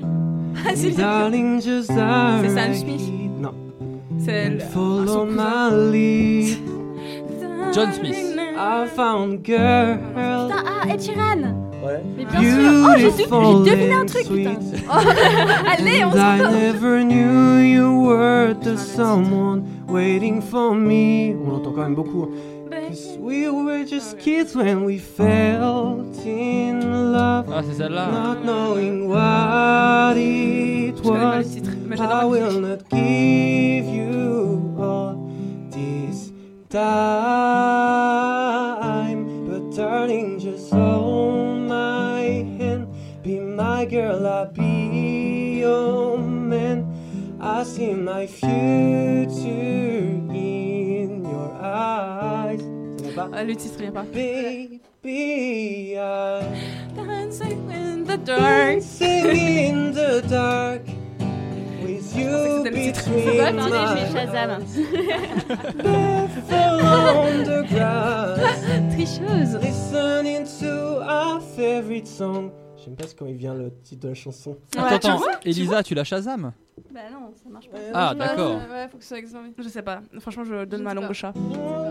Le titre, je connais pas. C'est quoi le titre pas La seule Ouais. que je connais Oh de Chan, c'est mais I'm in love c'est un the shape titre. of you. c'est perfect, quand même. Bah, c'était évident. Ah ouais, quand même, Je propose que le point me revienne quand même. parce Ouais, elle a trouvé la moitié quand même. Moi, je l'avais, mais je voulais pas me la péter, donc j'ai rien. Ouais, c'est ça. Ok, encore une Encore une autre Une dernière. Euh, oh, Je vais voir si vous arrivez ça. Ça, connais ça- ça- la ouais. réponse. Mais en fait, c'est trop moderne pour moi, tu vois c'est un très Ah mauvais là là. point. Non, rien à voir. Ça, on part pas sur des bonnes bases. Ok. Come up to meet you, tell Ah, je you I'm connais. sorry. You don't know how lovely you are. I had to find you to tell you I need you. Je connais, mais je sais pas comment ça Tell se you Oh mon I Dieu, je suis vraiment set nulle, hein. you, au moins le groupe, apart. Tell me your secrets and ask me your J'ai questions. peur de la merde, ça vraiment, let's vraiment, to the stars, c'est un groupe art. Running Non, mais ça in peut pas être circles. One Direction. One Direction. Jonas Brothers. Two- Directions. Du tout Non, mais on connaît la chanson, mais alors là, le nom du Ouais, groupe. le nom, purée. Ah, Quand même One Republic. Ok, on fait un rébut sur le nom. Allez. Euh, non, je vais vous dire, c'est un nom anglais du coup, Mm, on s'en ouais. douterait. Euh, Geoffroy. I'm cold. Non. Coldplay Des- Voilà, Ah, oui. C'est Ah, Coldplay c'est le goût de la langue, je vous jure. C'est vrai, c'est Coldplay Ouais, Coldplay. Ah bon The Scientist, pour moi c'est une de leurs plus belles chansons. Ouais, ouais. Ah, mais ouais, c'est vrai. La voix. Putain, il va être déçu de. Ouais, ça Coldplay va pas être content. en Non, écoutant, je peux vous en faire une Moi, moi, dernière. Coldplay je que peux vous en j'adore, faire c'est une Magic. dernière a cappella. Que je- norme, si vous la connaissez pas, je reviens plus. Non, je rigole. on, est, on est vraiment nuls. Putain. Vas-y. Attends. J'arrive. Mais en vrai, moi, c'est pas mon registre. T'arrêtes de t'excuser. de trouver des La excuses. prochaine fois, je t'amène du métal si tu Non, veux. mais en, en fait, je- en fait aujourd'hui, je suis sourde. C'est pour ça que. Pardon, c'est de ma faute. Vous êtes prête pour la dernière? Vas-y. On a dark desert highway. Oui, oui, oui, Hôtel ma- California. Hôtel California. Ouais, Ouais, ça, Oui, ouais, c'est ouais. le. C'est moi qui ai gagné. I'm hein. smelling Eagles. Eagles. Rising up through the air. Eagles. Ouais. Mais je l'ai dit Ah, déjà. this Mais c'est parce qu'ils chantent trop fort là. I saw a shimmering light. Arrête, Gaël, ok. I had to stop for the night. Et le refrain. C'est dommage qu'il n'y ait pas la guitare. Welcome to the Hotel California. Such a lovely place. Such a lovely face. Plenty of room at the Hotel California. Of year, you can find me here. C'est la version Ed Sheeran, ça. Non, c'est la version Adrien, je dirais. Mais spoilé par euh, Lord, Jen et puis. Adrien, c'était un plaisir de t'avoir eu avec nous Bah, aujourd'hui à Fréquence plaisir Banane. partagé. Vraiment. Merci euh, d'être venu. bah, tout plein de choses, tu pourras revenir une fois que tu auras fait ton album. Ah, en bah, avril. Ah ouais, ouais, tu viens nous le présenter, on fait écouter un petit bout, des petits bouts. Tu nous rappelles le nom déjà? De l'album? Ouais. Je sais pas encore. Ah. Ouais, ouais, c'est J'ai une très forte idée, mais. Même si on te paye très cher. Don't spoil. Don't spoil it, man. Don't spoil it, man. Ce sera dans le délire de Dream, comme c'était ma première chanson, mais on sait pas encore quoi exact. Dream, Dreamt, Dreamt. Voilà, ouais. Ouais, On c'est va Awake in the night. Ça, c'est un nom d'album. Oui. T'as besoin d'un Mais manager. c'est c'est bien, Jennifer, elle a juste été dans l'album, c'est tout. Elle a juste- juste- Euh, Jennifer, mais, je- mais Adrien, tu as gagné une fan, hein Ah, bah, aujourd'hui. trop.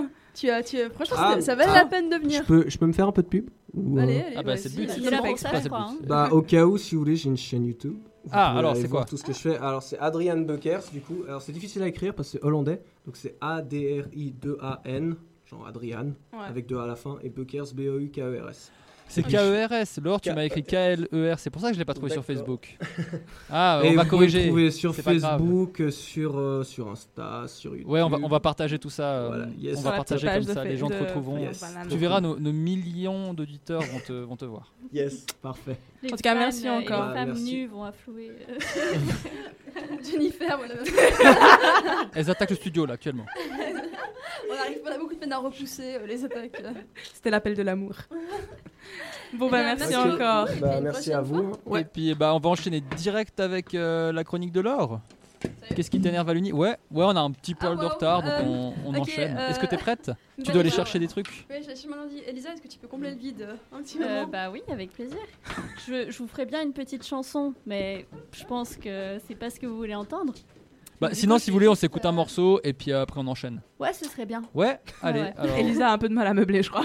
Ouais, mais pourtant tu t'en sors très bien, je trouve. Oui, oui. Alors on va écouter. Bah, on écoute un peu de. 2, 1, elle est là? Ouais, elle est là. Alors l'ordi est éteint. Bon allez, on lance un morceau et puis on fait la chronique après. On Ok. écoute euh, Cat Stevens pour rester un peu dans le, le registre mélo. euh, Mélodramatique.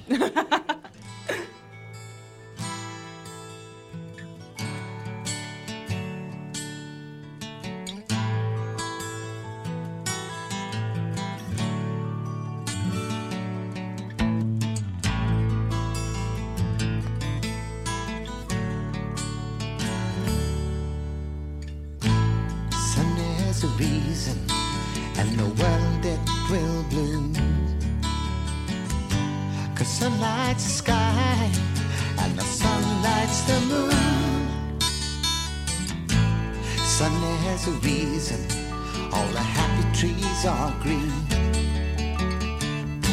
And who can explain the light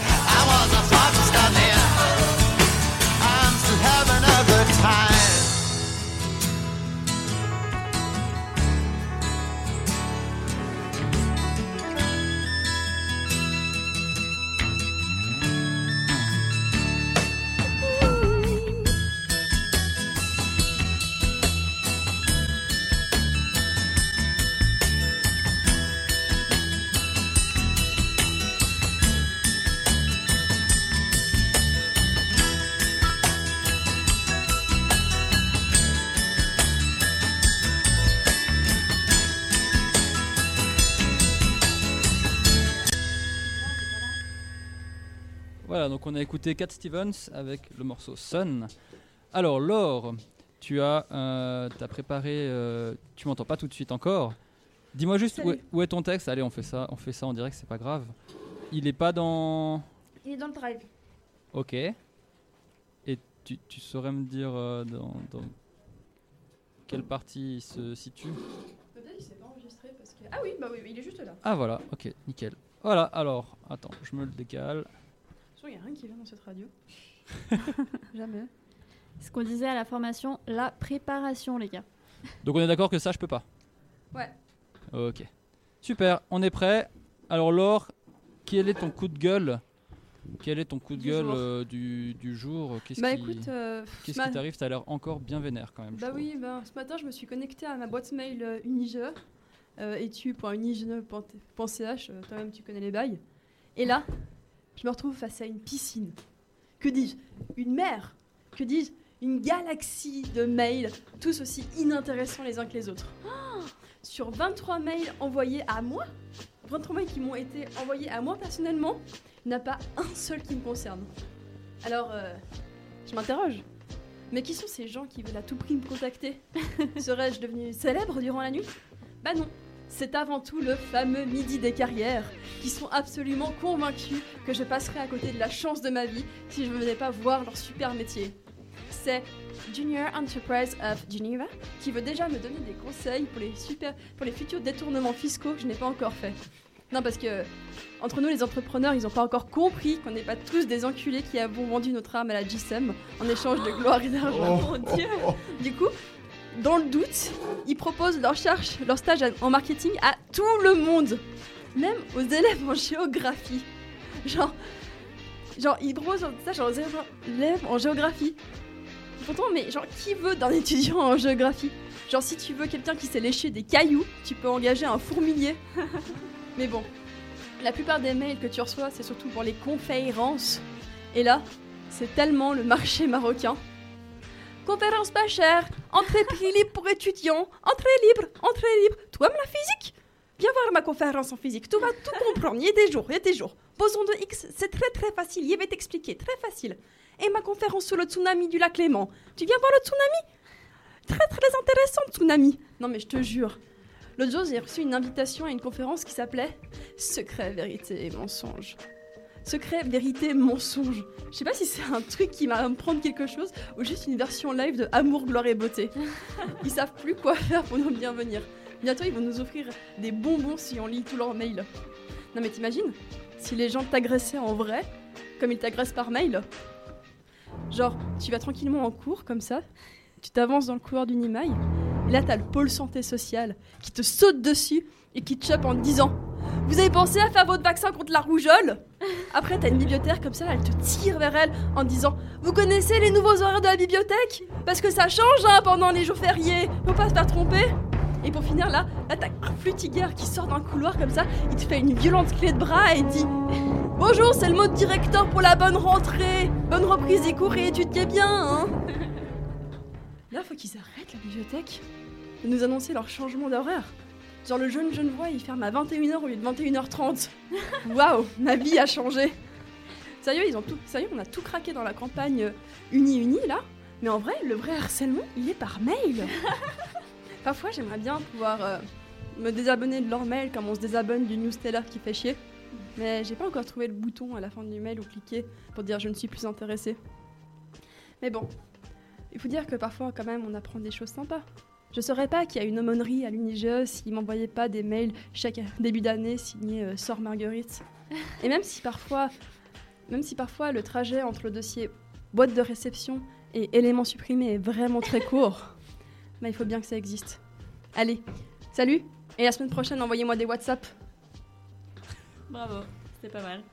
Et en plus, t'es bien à jour, le, le- le mail de Tsunami il date d'aujourd'hui, non Ou d'hier Ouais, ouais. D'hier, d'aujourd'hui je. J'écris mes chroniques à l'avance. Ah, Pour c'est ça vrai. que j'ai pas Par contre, je dois dire que tu consultes pas souvent tes boîtes mail hein, quand même, parce que 23 mails, euh, ça fait beaucoup. Une journée, ouais. c'est pas tout ce qui peut Oh, arriver. c'est gentil, 23 mails. Ouais. Mais si c'est 23 Unis, là par contre, ce serait. Mais je rappelle que les Unis, c'est aussi bien, hein, nous on en envoie des fois. Ouais, s'il y a que ceux de fréquence banane. qui Bah, ceux du C'est fréquence qu'il faut les garder. Il faut les mettre, faut les, on, on peut mettre les un petit- pins. un- voilà, faut, Faut les les pins. super, bah merci Laure pour, euh, pour cette super chronique. Euh, Tu, tu sais déjà ce qui t'énerve pour la, la prochaine ou pas? Mais je crois qu'on va enfin parler de la bibliothèque parce qu'il faut parler des Ah. vrais problèmes un jour. Ah Mais il paraît que la meilleure c'est celle de science. Celle de science 2, on m'a dit. Moi j'y suis allé trois fois, alors pourtant j'ai fait mes études là-bas, mais apparemment c'est la plus agréable. Est-ce que Ouais. elle t'énerve aussi quand même? Ça Tous reste les une... les nerfs. Tout énerve, mais tout énerve. Surtout à fréquence banane. Ok, bon bah alors la prochaine fois on se retrouve a priori pour les bibliothèques qui, euh, qui nous aident pas tant que ça. Sauf Euh. coup de gueule d'urgence. C'est ça. Euh, tout de suite je vous propose une petite actu ESN, donc l'actu de la sauce Erasmus. Alors euh, à chaque fois on vous donne un peu les événements qui viennent pour, pour les, les étudiants en Erasmus organisés par ESN Genève. Qu'est-ce qu'il y a à venir? Donc premier événement dont on va parler c'est la découverte avec le Swiss Train, la découverte de quatre villes en Suisse en une journée. Donc euh, pour l'instant, on ne sait pas encore dans quelle ville ça va être, c'est un peu le, secret du jour. Ça aura lieu le samedi, euh, le samedi 10 novembre, euh, de 7h du matin à 11h du soir. Donc vous voyez que vous allez passer la journée dans le train puis à visiter un petit peu ces différentes villes.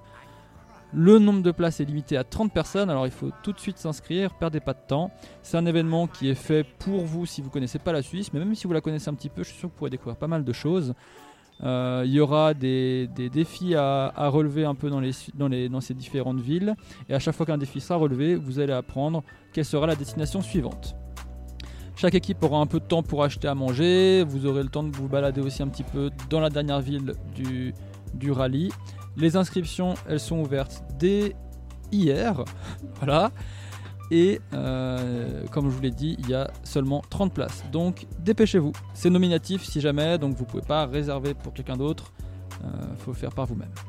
Deuxième événement de l'association ESN, c'est le lundi 12 novembre, l'apéro culturel sur l'Angleterre.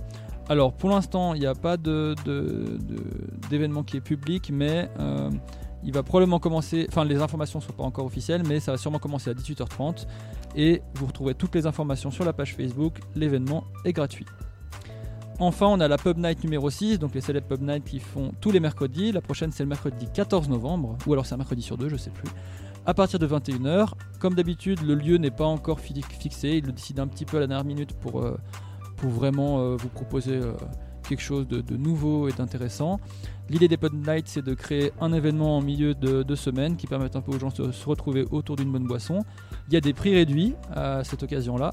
En théorie, les prix sont réduits pour les détenteurs de la carte ESN, ESN, donc Erasmus, mais en général, euh, c'est pas trop contrôlé a priori. Donc, on vous l'a pas dit, mais vous n'êtes pas forcé d'avoir la carte ESN pour avoir ces, petits prix réduits. Donc, allez-y, ça vous permettra de rencontrer des gens. Si vous êtes en Erasmus, découvrir aussi un petit peu euh, des nouvelles personnes. Si vous n'êtes pas en Erasmus, faire connaître la ville à des gens. Pour rappel, vous avez toutes les informations sur le groupe Facebook ESN Genève Geneva 2018-2019. Avant de passer à notre, euh, bah, ce sera déjà notre dernière euh, chronique. On va s'écouter un morceau de Lasse Gerkensten. C'est moi qui l'ai choisi, mais je sais, je sais même pas. Lasse Gertsen. C'est un, c'est un artiste, euh, je crois qu'il est suédois, je l'avais découvert il y a pas mal d'années en arrière, et il fait des morceaux assez, assez intéressants. Donc je vous laisse écouter ça tout de suite, et on se retrouve après, avec le, euh, le docteur Philippe Claire.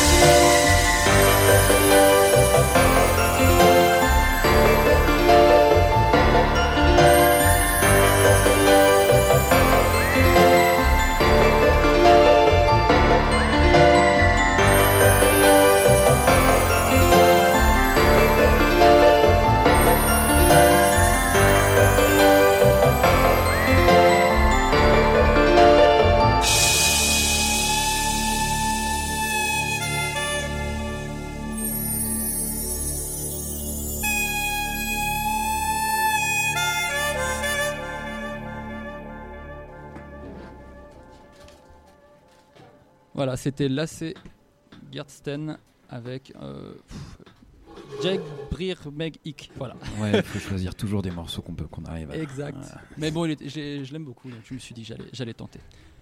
Alors, on accueille ce soir euh, le docteur Philippe Claire. Bienvenue, euh, bienvenue à vous. Merci d'être, euh, nous avoir, d'avoir accepté notre invitation et d'être présent dans le studio. Alors, je laisse Pierre un petit peu mener la danse, on va dire. Oh bah non, euh, mais je voulais juste repréciser un peu le cadre de cette émission. Donc, euh, euh, lors de cette chronique scientifique, nous nous amusons à, aller visiter des classes. En l'occurrence, nous sommes allés voir une classe de Lully. De quel niveau déjà? C'était des 10-12 ans à peu près. Voilà, ça c'est l'âge, c'était l'âge de ces classes de primaire. Je me souviens plus. bah, si c'est 10-12 ans, c'est-à-dire c'est des 6P, 8P. Voilà. Et alors, on a eu la chance de pouvoir leur faire une brève présentation euh, qui concerne euh, la classification animale et végétale. Euh, ça a animé leur curiosité plutôt qu'autre chose, et à partir de là, on a décidé de les interroger les uns après les autres pour savoir s'ils avaient des questions au, sujet de ces sujets pourtant si ardus. Alors on a vraiment passé un excellent moment dans cette classe, on a récolté de nombreuses questions euh, et on a décidé euh, de les poser à Philippe Claire, euh, conservateur au conservatoire et jardin botanique de la ville de Genève. Et il est présent donc ce soir avec nous. hein. Bonsoir Philippe. Bonsoir. Bonsoir Gaël. Eh, Hein, bonso- je- Bonsoir, on m'entend ou pas? Ah oui, on m'entend. T'as été présent toute la soirée, donc. euh, Mais je suis on toujours ne- là, je suis On ne réveillé. présente plus euh, Gaël. Merci à toi pour la technique en tout cas. Alors, euh, vous travaillez, tu travailles au jardin botanique de la ville de Genève. Qu'est-ce qu'on fait dans un jardin botanique? Alors, je travaille au Conservatoire et Jardin botanique de la ville de sûr. Genève. Euh, c'est un, c'est un musée, donc c'est un parmi les quelques musées de la ville de Genève. Euh, c'est un musée. euh, alors au jardin botanique, moi au conservatoire, moi je suis en fait conservateur dans un musée, hein, c'est classique. Et euh, en fait, je m'occupe avec mon, mon collègue Laurent Gauthier, on, s'occupe des collections scientifiques qui sont déposées dans ce conservatoire, c'est-à-dire les herbiers. On a plus de 6 millions de, 6 millions de spécimens dans les abris antiatomiques des conservatoires jardins botaniques. Et euh, il faut donc gérer cette collection, il faut l'augmenter, il faut la gérer, on la prête, on la, on la chouchoute. euh, Qu'est-ce que c'est un herbier? Un herbier, c'est une, collection donc de. euh, depuis le XVIe siècle, on a découvert que la meilleure manière de préserver pour les scientifiques les plantes, les plantes, c'est de les déshydrater déjà pour éviter que les bactéries les détruisent, et puis après de les presser. Les déshydra- on les déshydrate en les pressant. On les presse en les déshydratant. Donc c'est ce qu'on fait quand on est petit en général en mettant les fleurs dans Exactement, livres. euh. exactement. Voilà. Mais là, on, on s- on s'assure que la plante entière est pressée, qu'on a les fruits, qu'on a les graines, qu'on a, euh, qu'on a euh, les feuilles, enfin, et que toutes les, les indications de la localité où on l'a récolté sont aussi euh, notées et conservées sur une étiquette. Et puis on, on, on conserve pas seulement les, on s'occupe pas seulement des plantes, mais on s'occupe aussi des champignons. Parce que vous savez que les champignons n'ont rien à voir avec les plantes. Les champignons est un monde euh, à part, qui est beaucoup plus proche de l'homme. Un champignon est beaucoup plus proche de l'homme que de la plante. Et euh, donc, on- on- en fait, on travaille sur euh, les champignons et les plantes. Et en fait, le, le- le- le- le but principal des conservatoires jardins botaniques, c'est de- c'est d'explorer le monde végétal et fongique, c'est de le décrire. Mais juste Euh, comment on fait pour presser les champignons Pour presser les champignons, on les presse pas. Ah ouais, on ça. les fait. Les... Alors ça dépend quel type de champignon. Si on récolte un lichen, on verra ce qu'est peut-être que ce que- ce qu'est un lichen plus tard. Mais euh, un champignon classique, comme vous le connaissez, un bolet ou un amanite, ou euh, eh bien on le, on le met sécher sur une grille sous laquelle on fait passer de la chaleur. Et puis le champignon se, se, se dessèche totalement en quelques heures et devient euh, presque informe, mais il est conservé. Et puis on peut toujours euh, observer euh, au niveau cellulaire ses caractéristiques, les spores, les, la trame, les, les, les ifs, enfin, etc., les cellules des champignons. On peut toujours les observer, les caractères principaux pour déterminer, identifier le champignon. Par contre, un lichen, lui, il garde totalement sa forme et sa couleur, il, il se dessèche tout seul rapidement, il n'y a aucun souci. Une plante, il faut la sécher assez rapidement, de plus en plus rapidement maintenant, parce que euh, maintenant on se sert de la- de l'ADN pour, euh, pour, euh, comme caractère pour décrire les plantes, pour décrire les organismes vivants. Et plus la plante sèche rapidement, mieux l'ADN est conservé. Vous savez qu'au cours du temps, l'ADN se, se fragmente, petit- se fragmente et puis perd sa, sa structure linéaire. Donc il faut le, le- le- le- sécher la plante le plus rapidement possible pour que cet ADN garde sa, sa, sa forme, on dira. Donc ce conservatoire, en particulier, il sert donc à classer ces différentes plantes, à, réussir à trouver celles qui sont les mêmes. à- Il sert, à, décrire le monde végétal, à inventorier la biodiversité végétale. Euh, on va explorer, on décrit de nouvelles espèces. hein.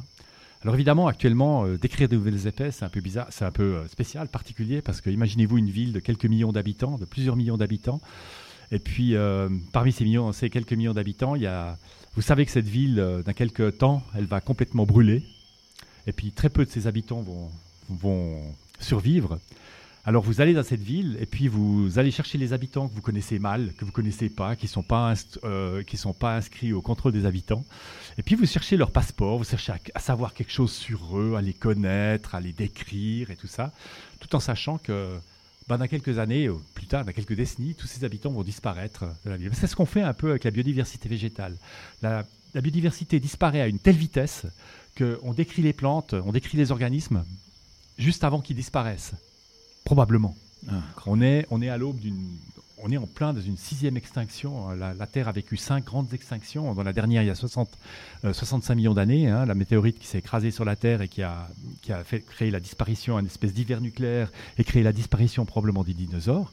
Eh bien, euh, ce qui a permis d'ailleurs aux mammifères de, de de se de, se diversifier, parce que les mammifères étaient des petits machins euh, sous terre. euh, les dinosaures écrasaient tellement, ça faisait 150 millions d'années qu'ils vivaient sur la Terre. Vous voyez, ils ont dominé la Terre pendant 150 millions d'années. Ah, Quand on dit on est un dinosaure, il faut faire attention à ce qu'on dit. hein. Nous, ça fait seulement euh, 200 à 300 000 ans qu'on est l'Homo sapiens. Donc, euh, on a encore un chemin à faire hein, avant de.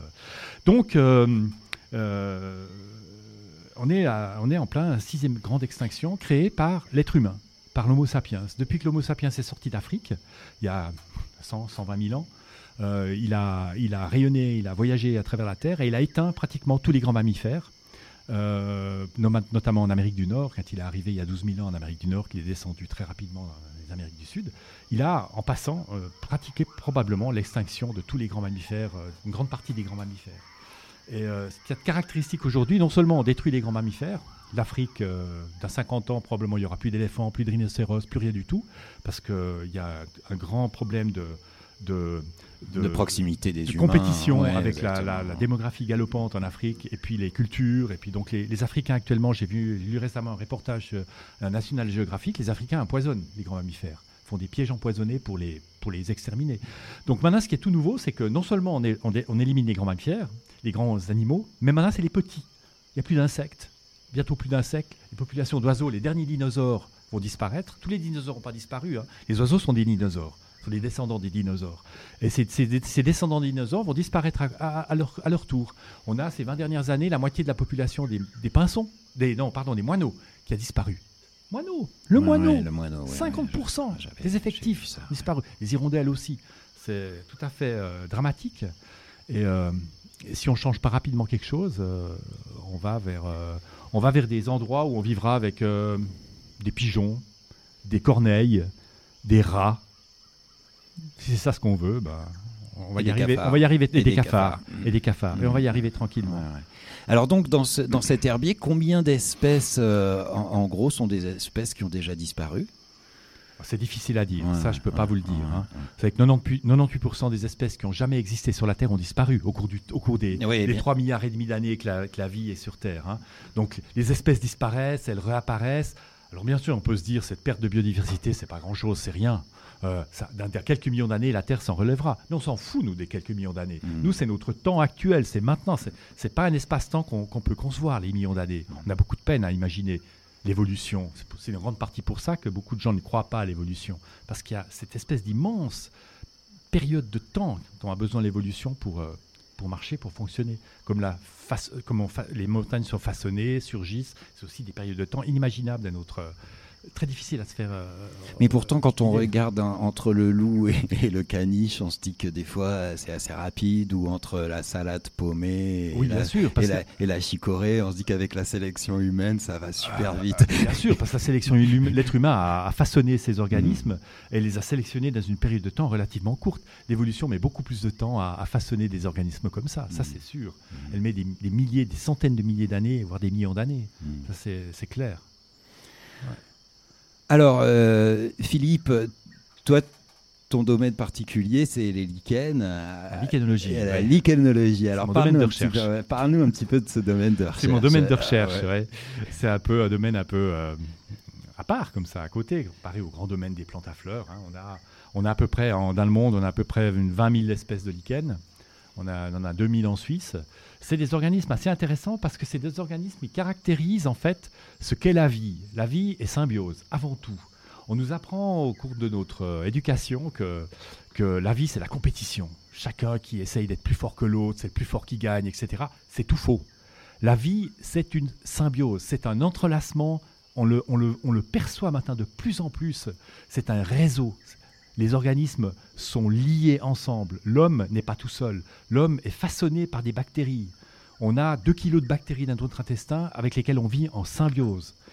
Donc c'est tout à fait extraordinaire, ça ouvre des perspectives fabuleuses. Le darwinisme ne va pas tomber, mais il va être complètement modifié, va être complètement il y a beaucoup de changements qui se profilent au niveau scientifique, au niveau de la compréhension de l'évolution, avec tout ce réseau. Et le lichen, c'est justement un champignon qui se nourrit en, en, établissant, en ayant établi au cours de l'évolution, des 400 derniers millions d'années, une symbiose avec des algues, des populations d'algues microscopiques ou de cyanobactéries.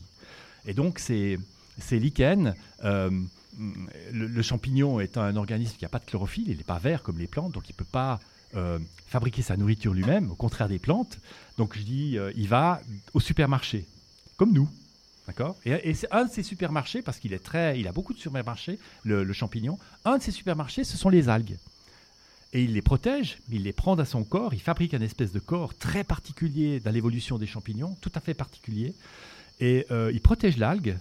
Et euh, euh, l'algue, en contrepartie, lui donne des sucres dont il a besoin. Et c'est tout à fait particulier, c'est tout à fait intéressant. C'est des organismes fascinants quand on les regarde. À la, il suffit de les regarder à la loupe binoculaire à 30 fois, 40 fois. Les enfants adorent ça. Moi, je me souviens très bien, en tout cas, chaque fois que je vais dans les bois, je vois ces taches de lichen euh, qui s'appellent crustacés, il me semble. ouais. D'autres qui pendent et qui s'appellent fruticuleux. Ah, Euh, mais t'es au courant, hein Oh, J'ai un vrai lichenologue en face de Non, moi, là. j'ai tellement de plaisir et de fascination à les voir se dessécher, se rengorger d'eau et cette capacité à devenir des éponges à certains moments, ça aussi, c'est fou. euh, C'est la et- caractéristique des lichens. Ouais, ouais, c'est incroyable. Ils se gorgent d'eau, gorgent d'humidité quand l'air est humide, quand l'air est sec, ils se dessèchent.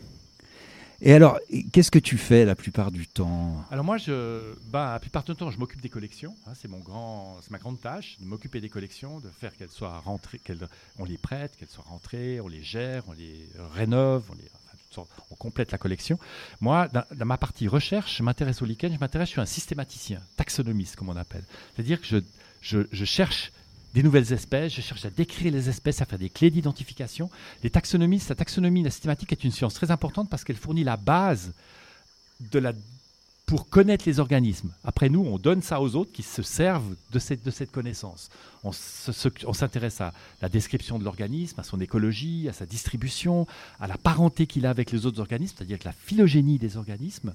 Et tout ceci, euh, on essaie d'en faire un, paquet, un ensemble qui permet de caractériser les espèces et de les, bah, de les mettre à disposition, de mettre à disposition cette connaissance à la société qui peut s'en servir pour des antibiotiques, pour la médecine. Mais la plupart de ces organismes ne servent à rien. Et ça, c'est tout à fait extraordinaire. Moi, je, je- on me demande toujours à quoi ça sert les lichens. J'osais pas à quoi poser la question, À voilà, quoi, ser- à ça. quoi servons-nous, nous, les humains hein? Je me pose la question, à part détruire la planète actuellement. Mais euh, le lichen ne sert à rien. Mais éthiquement, toutes les espèces qui existent sur Terre sont issues d'un processus de l'évolution qui a duré des millions d'années. Et c'est des survivants, Ah, ça, des survivants clair, de l'évolution. ouais, ouais. Et à ce niveau-là, éthiquement parlant, ça justifie le maintien de la biodiversité. Une, une bactérie se situe au- à l'extrémité de cet immense arbre de l'évolution. hein. Et puis nous, on est aussi à une autre extrémité, euh, une petite espèce comme ça qui, euh, ben, par euh, sa capacité cognitive, ses capacités cognitives et ses capacités sociales, a réussi à dominer comme ça complètement la planète. La dominer, oui, mais pour la détruire et puis euh, tuer tous les, les- le reste de la, de la, de la diversité euh, qui, qui- leur font un peu d'ombre. quoi. Et ça, c'est c'est assez terrible. C'est assez terrible de voir le parcours d'Homo sapiens sur la Terre. C'est Ah, assez ça, terrible. certainement. Il a, même, il a probablement détruit, il a probablement annihilé euh, l'espèce la plus proche, hein. l'homme de Néandertal. On n'en a pas la preuve, mais on ne sait pas pourquoi l'homme de Néandertal a disparu. Mais probablement, on, sait ce que fait l'Homo sapiens euh, quand il est euh, l'homme moderne, quand il a rencontré les populations en Nouvelle-Zélande, en, en Australie. Ils exterminent. En- Alors, lui- au Mexique, en Amérique du Sud, c'est dans la colonisation. Ouais, ouais, apparition Donc il n'y a aucune raison que l'homme sapiens, à tous- à ses tout débuts, quand il arrive en Europe, il y a 43 000 ans, 40 000 ans, qu'il a rencontré, enfin il a rencontré Homo sapiens avant au Moyen-Orient, mais il a à 43, il y a 40 000 ans, il a rencontré euh, l'homo néandertal, l'homme de Néandertal, eh bien il l'a probablement exterminé. Probablement. En tout cas, euh, le, le lichen et les lichens euh, en général, euh, est-ce qu'ils sont très menacés? Est-ce que Ça dépend.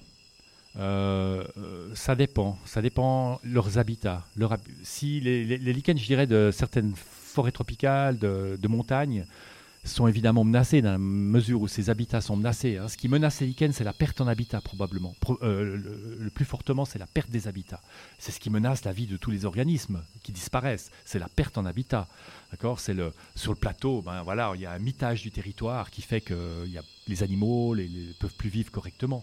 Alors on essaye maintenant de créer des couloirs et patati et patata, mais Ouais, franchement, c'est- crois pas trop. Des écosystèmes fonctionnent avec des interactions à l'intérieur qui sont tellement fines et dont on n'a même pas encore le, compris euh, tous les le- secrets. euh, ouais, exactement. Absolument, Heureusement, peut-être d'ailleurs. hein, c'est ça qui fait un petit peu la magie. Mais euh, donc, il y a cette, ce mitage du territoire et, et d'une certaine façon, euh, le lichen disparaît aussi. Le lichen euh, disparaît aussi, bien sûr, si les forêts disparaissent, si les, les, les, les, les- haies disparaissent, les buissons disparaissent, euh, les forêts tropicales disparaissent, les lichens disparaissent aussi. hein.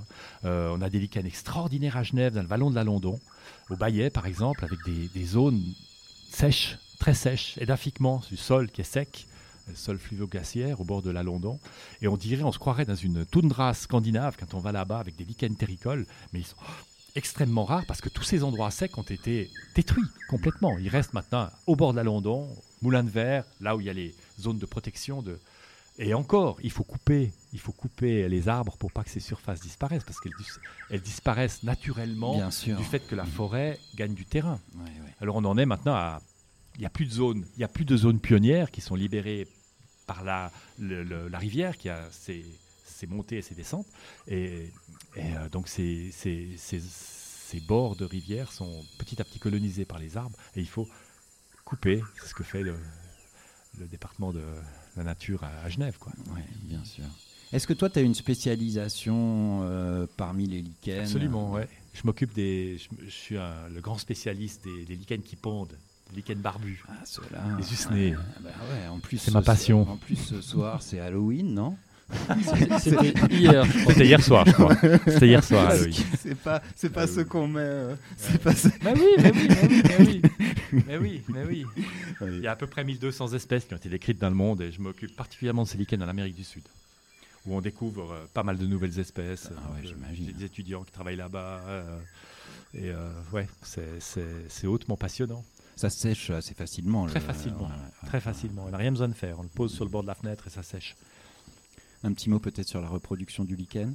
Ben, il se reproduit. Alors j'aime bien dire quand un lichen se reproduit euh, euh, sexuellement, c'est le divorce immédiat. Pourquoi? Parce que le champignon qui se reproduit sexuellement seulement, il libère des spores et la spore part sans l'algue. Il faut qu'elle se dépose quelque part et qu'elle retrouve une algue pour resynthétiser le lichen. Ça, c'est la reproduction sexuée. Ah Parce que le lichen, c'est le champignon. hein. Mm. Le nom, on le donne au champignon. Le lichen n'a pas de nom lui-même. C'est le champignon qui porte un nom. L'algue aussi porte un nom, mais on s'en occupe pratiquement pas. Mais voilà, de, de plus en plus on l'étudie, l'algue maintenant, mais elle n'a pas joué un grand rôle. Euh, donc, euh, quand elle se reproduit végétativement, c'est-à-dire de manière asexuée, le lichen, euh, il se fragmente. Il fait des espèces de petites boutures où il y a un peu de champignons, puis un petit peu d'algues. Et ces boutures sont dispersées par le vent, euh, font le tour de la planète parfois. Et euh, c'est pour ça que les lichens sont. Il y a peu de lichens endémiques qu'on retrouve seulement dans une région du monde. C'est assez cosmopolite en général, même s'il y a des particularités bien sûr dans les flores. Ça c'est clair. Pas tous les lichens sont cosmopolites, mais beaucoup d'espèces sont cosmopolites. Mon genre, par exemple, le genre Usnea, on retrouve des lichens, la même espèce, on retrouve en Brésil et en Europe. Je me souviens toujours que quand je faisais de l'alpinisme, le- dernier végétal que je voyais, c'était celui qui était sur le granit. Alors là, tu me déçois. Tu parles de végétal. Euh, euh, c'est euh, végétal. C'est un champignon. Eh hein. oui. D'accord On a tendance à mettre les C'est mon- champignons avec les Eh végétaux. oui. Pourquoi? Parce qu'il y a 100 ans, on avait une, une vision de la vie comme ce qui bouge puis ce qui bouge pas. Donc, comme les champignons bougent pas, je crois que c'est une des questions, bouge- les, les plantes bougent pas non plus, sont censées ne pas bouger, et ben on les mettait ensemble. Hmm. Et c'est pour ça que les gens Ouais. botaniques travaillent avec les champignons. Hmm. En fait, il faut le dire à personne, hein, c'est entre nous deux. Euh, moi, je devrais être au muséum, parce que les champignons sont plus proches des animaux que des plantes. Eh oui. Eh oui. Non, mais bon. ça me fait du bien un petit peu, voilà. Un petit rafraîchissement comme ça. Gaël, tu aurais une petite euh, euh, question avant Bah, que je repose une autre question Alors là, Philippe j'avais plein de questions, mais elles étaient un peu répondues à fur et à mesure. Je suis assez, je savais pas du tout que les lichens étaient un, un Des champignons. Bah, un mélange de champignons et d'algues. Ah ouais, ça- enfin une, une symbiose Symbiose, entre hein, des champignons et des algues, et qu'après Ah, euh, il y, a- il y il y toutes ces, ces- ces variétés possibles. Puis le fait que justement soit pas endémique. Ça aussi, ça m'a assez surpris. euh, c'est assez rare ces espèces-là qui sont endémiques, c'est vraiment rare, oui. pas Sur les localisées. îles Galapagos, par exemple, qui sont situées à 1000 km de la terre ferme. Ouais. Donc là, on a, euh, on a eu un développement, spécial, un développement particulier de certaines espèces de lichens isolées. Donc on a une isolation, donc on a eu euh, une spéciation. Ouais. D'accord. Je continue avec mes questions. Alors, Bah euh, ouais, je pense qu'on peut parler, on peut passer aux questions donc des Alors, des euh, enfants. C'est ça allons-y. C'est à ça que tu pensais? Non, bah, avec pas plaisir. encore. hein. Non, non, on peut y aller. Allons-y. Ouais. Donc euh, alors ce Et je soir, pense Ça va qu'il être y a- le plus difficile. Il y a, il y a suffisamment à développer question avec des les questions enfants. des enfants. On y va avec les questions des enfants. On commence par la première question qui est la question de Nika. Est-ce qu'à un moment de notre évolution, on avait de l'ADN en commun avec de la végétation? Un ADN en commun avec de la végétation, c'est-à-dire avec les plantes, je pense. Bon, alors là, il faut retourner il y a très longtemps en arrière. Il faut retourner il y a un milliard et demi d'années. Vous savez que la, tu sais que la végétation, que la vie est sortie de la terre, sortie de la mer, d'accord? La, la- la vie s'est développée d'abord dans l'eau, dans les mers. Et il y a un milliard et demi d'années, il y avait pratiquement que des bactéries dans l'eau. Il y avait des bactéries, il y avait des cyanobactéries, qui sont des espèces qu'on appelle les algues bleues. C'est des bactéries euh, assez particulières. Et puis il y avait aussi des archées. C'est un type aussi particulier de bactéries qu'on a découvert il n'y a pas très longtemps finalement. C'est un, règne en, lui-même. D'ailleurs, nous-mêmes, les- les organismes qui ne sont pas des bactéries, qui sont on appelle ça des eucaryotes parce qu'ils ont une cellule avec un noyau qui contient les chromosomes. Les bactéries n'ont pas de noyau, le chromosome est libre dans la cellule. Eh bien, ces, ces eucaryotes, ces cellules eucaryotes sont, ils seraient issus de ces archées. Donc, il y a très, il y a très longtemps, un milliard et demi d'années, euh, une archée a englobé une cyanobactérie dans l'eau. Et cette cyanobactérie, tranquillement, a donné naissance à ce qu'on appelle le chloroplaste des végétaux. Et euh, c'est une petite machinerie qui permet, grâce à l'énergie du soleil, de fabriquer les sucres. Et c'est comme ça que les plantes peuvent fabriquer la nourriture. C'est comme ça que les plantes fabriquent les, fruits, fabriquent les... grâce aux cellules, à la chlorophylle qui est contenue dans les chloroplastes. Et ces chloroplastes, c'est des anciennes bactéries qui ont été, il y a un milliard et demi d'années, englobées par cet archer qui vivait euh, dans ces mers. Et c'est à ce moment-là, cet archer, euh, eh bien, certaines d'autres populations de ces archers ont à un moment donné aussi donné la cellule eucaryote, notre cellule, en englobant un autre type de bactéries, mais ça, c'est un peu compliqué. Donc c'est à ce moment-là, un milliard, il y a un milliard et demi d'années, deux milliards, un milliard et demi d'années, c'est difficile de donner un temps précis, qu'on partageait probablement un ancêtre commun entre les, ce qu'on appelle les plantes et puis les hommes, les, les animaux, les métazoaires. Voilà, c'est un peu, un peu vite dit, c'est caricatural, mais c'est, là. Alors donc c'est, il y a très très très très très très très longtemps, un milliard et demi d'années, ça en fait hein, des années, d'accord? Et ça se passait dans l'eau. Peut-être que, peut-être que Nika s'attend- s'attendait à la base à un homme arbre qui court un peu dans tous les sens.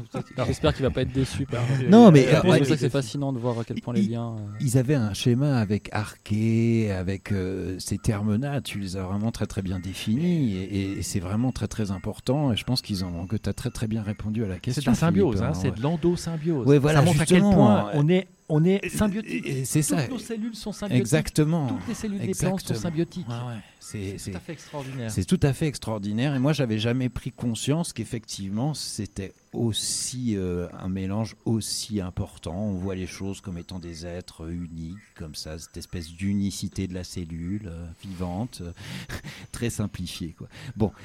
On une passe mosaïque. Oui, exactement. C'est une mosaïque. Et Et, ça plus fait, qu'on le croit Ça encore, fait plaisir. Ouais, j'en suis persuadé aussi. On passe à la deuxième euh, question, euh, la question de Paolo. Est-ce qu'on peut- pourrait faire revivre des espèces disparues? Ah, ah, ça, c'est la grosse question des dinosaures euh, avec Jurassic Park. Là, hein.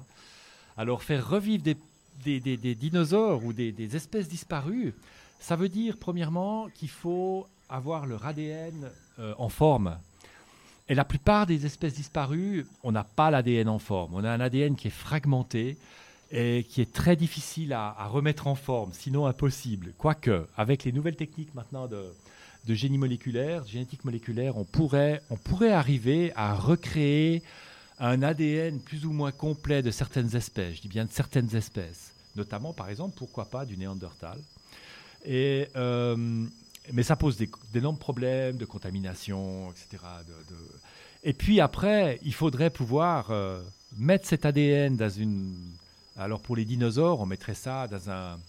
On ferait quelque chose avec les oiseaux, puisque les oiseaux sont les, derniers descendants des, dinosaures. Alors il faudrait euh, euh, arriver à féconder euh, une femelle avec l'ADN de manière in vitro, avec l'ADN pour avoir un œuf de dinosaure, un ADN d'un dinosaure pour avoir l'œuf d'un dinosaure.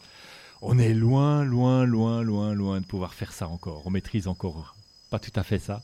Et je pense que c'est de l'utopie. Personnellement, je pense qu'on n'y arrivera pas à faire réapparaître une espèce comme des dinosaures. Alors peut-être une espèce qui est plus proche, qui- a disparu de manière plus proche de nous, qui a disparu il y a quelques milliers d'années, peut-être comme les mammouths, on ne sait jamais. Avec, il, il existe encore des éléphants qui sont des, qui sont qui partagent un ancêtre commun avec le mammouth. Alors peut- peut-être que là on pourrait y arriver. Peut-être. Les. Russes n'avaient pas tenté Ouais, l'affaire avec ouais, un, un- un ouais, truc congelé, un jeune congelé là, ou quelque chose comme ça. quoi. retrouver. Alors là, on a de l'ADN en bonne qualité, Bah de bonne qualité. ça. Et on, on pourrait peut-être créer quelque chose d'équivalent au mammouth euh, en utilisant les éléphants. Peut-être, en faisant la fécondation in vitro. Mais là, je suis pas un grand spécialiste de ce domaine. hein. Bien, merci. Une petite remarque, euh, Gaël Non, non, bah, je, bah, je suis déçu pour le mammouth. J'espère qu'on y arrivera. Bon, ben, on passe à la troisième question, à la question de Quentin. Est-ce qu'un végétal peut vivre sans aucune lumière? Ah, un végétal peut-il vivre sans aucune lumière?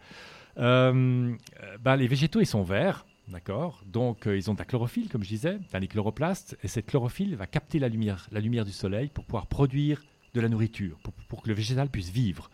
Donc, a fortiori, non, il ne peut pas vivre sans lumière. Sauf que, il y a des végétaux assez bizarres qui sont parasites.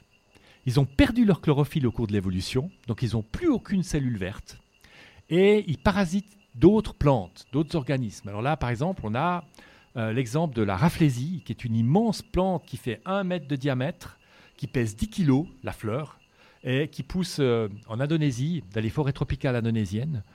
Et cette plante est une plante totalement parasite. Elle attire les mouches, euh, elle a une odeur de viande pourrie qui attire les mouches, un peu comme les, certains champignons, comme le Phallus impudicus, euh, des gastéromycètes qui attirent les mouches euh, en, en puant. Et, euh, Elle est donc- rouge vif aussi, Elle est rouge vif. elle est rouge vif, ressemble à une grande obscène, assiette ah. euh, avec un centre qui est euh, déprimé. Hmm. Et euh, c'est une plante tout à fait remarquable. C'est très difficile de la trouver, de la voir. Il faut aller là-bas, payer 1000 dollars euh, pour avoir un guide, et puis euh, on n'est pas sûr de la trouver. Et puis si elle existe encore, les forêts en Indonésie, hein, c'est la peau de chagrin. Donc euh, euh, oui, il existe des plantes qui peuvent vivre sans lumière, c'est-à-dire par exemple cette raflésie. Il existe d'autres types de plantes, mais alors ça c'est tout à fait extraordinaire. On l'a découvert ces dernières 10, 20, 20 dernières années peut-être. C'est des plantes qu'on appelle mixo-hétérotrophes. C'est des plantes qui ont de la chlorophylle, mais qui, qui l'ont leurs ancêtres avaient de la chlorophylle et l'ont perdue. Peut-être pas tout à fait complètement. C'est des plantes qui vivent en sous-bois où il y a peu de lumière.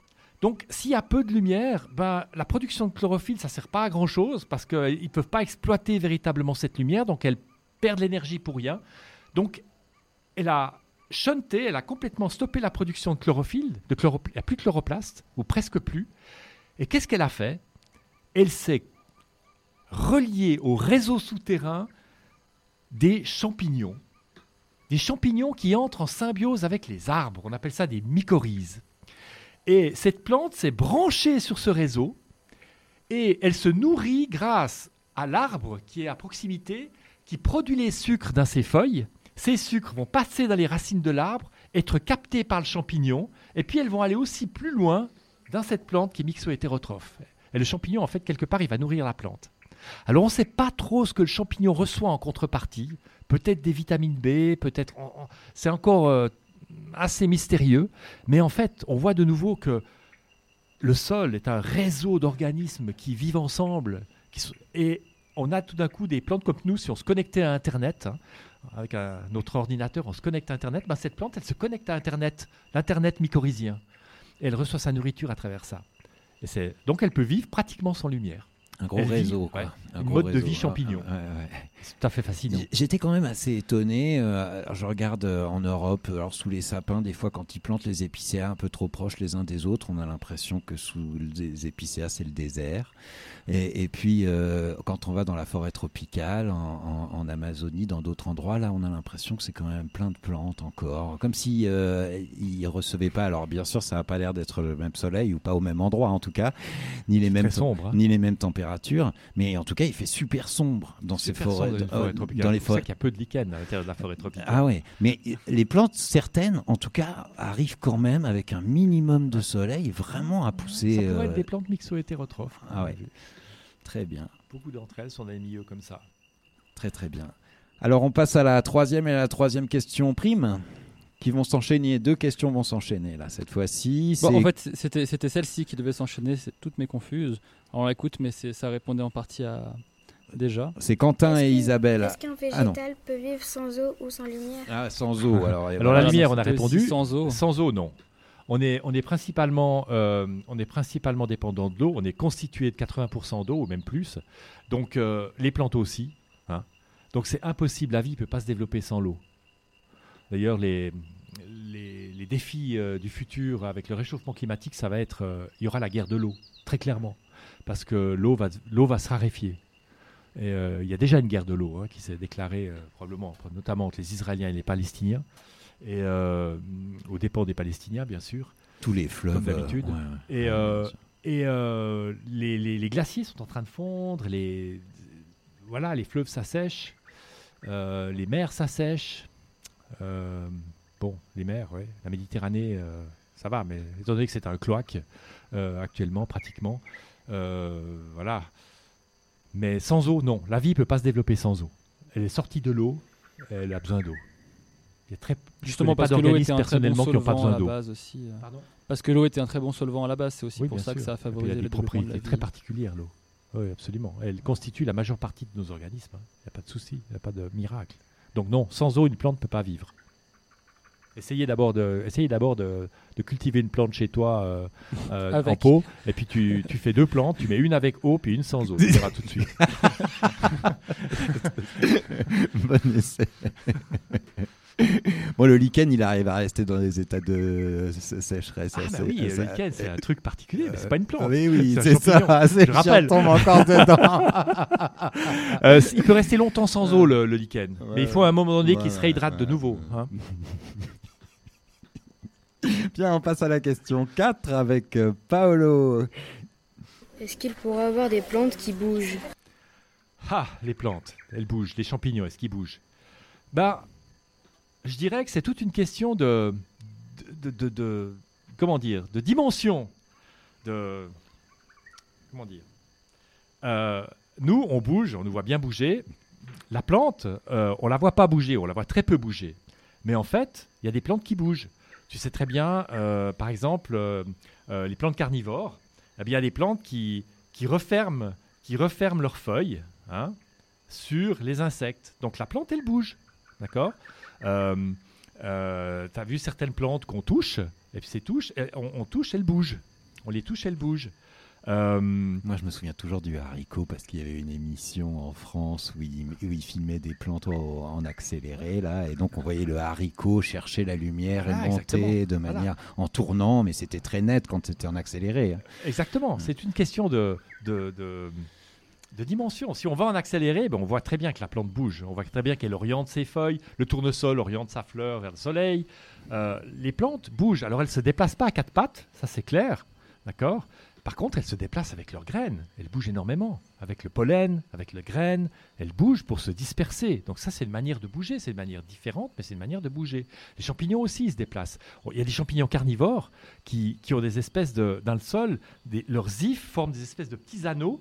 Et puis quand les, petits nématodes, minuscules nématodes, passent à l'intérieur de l'anneau, l'anneau, en un millième de seconde, se referme sur le, sur le, sur le nématode, le petit ver, et puis il dévore le petit ver de l'intérieur. Donc là, très distinctement, à cette échelle-là, ah voilà, c'est le mot que je cherchais, ça dépend de l'échelle.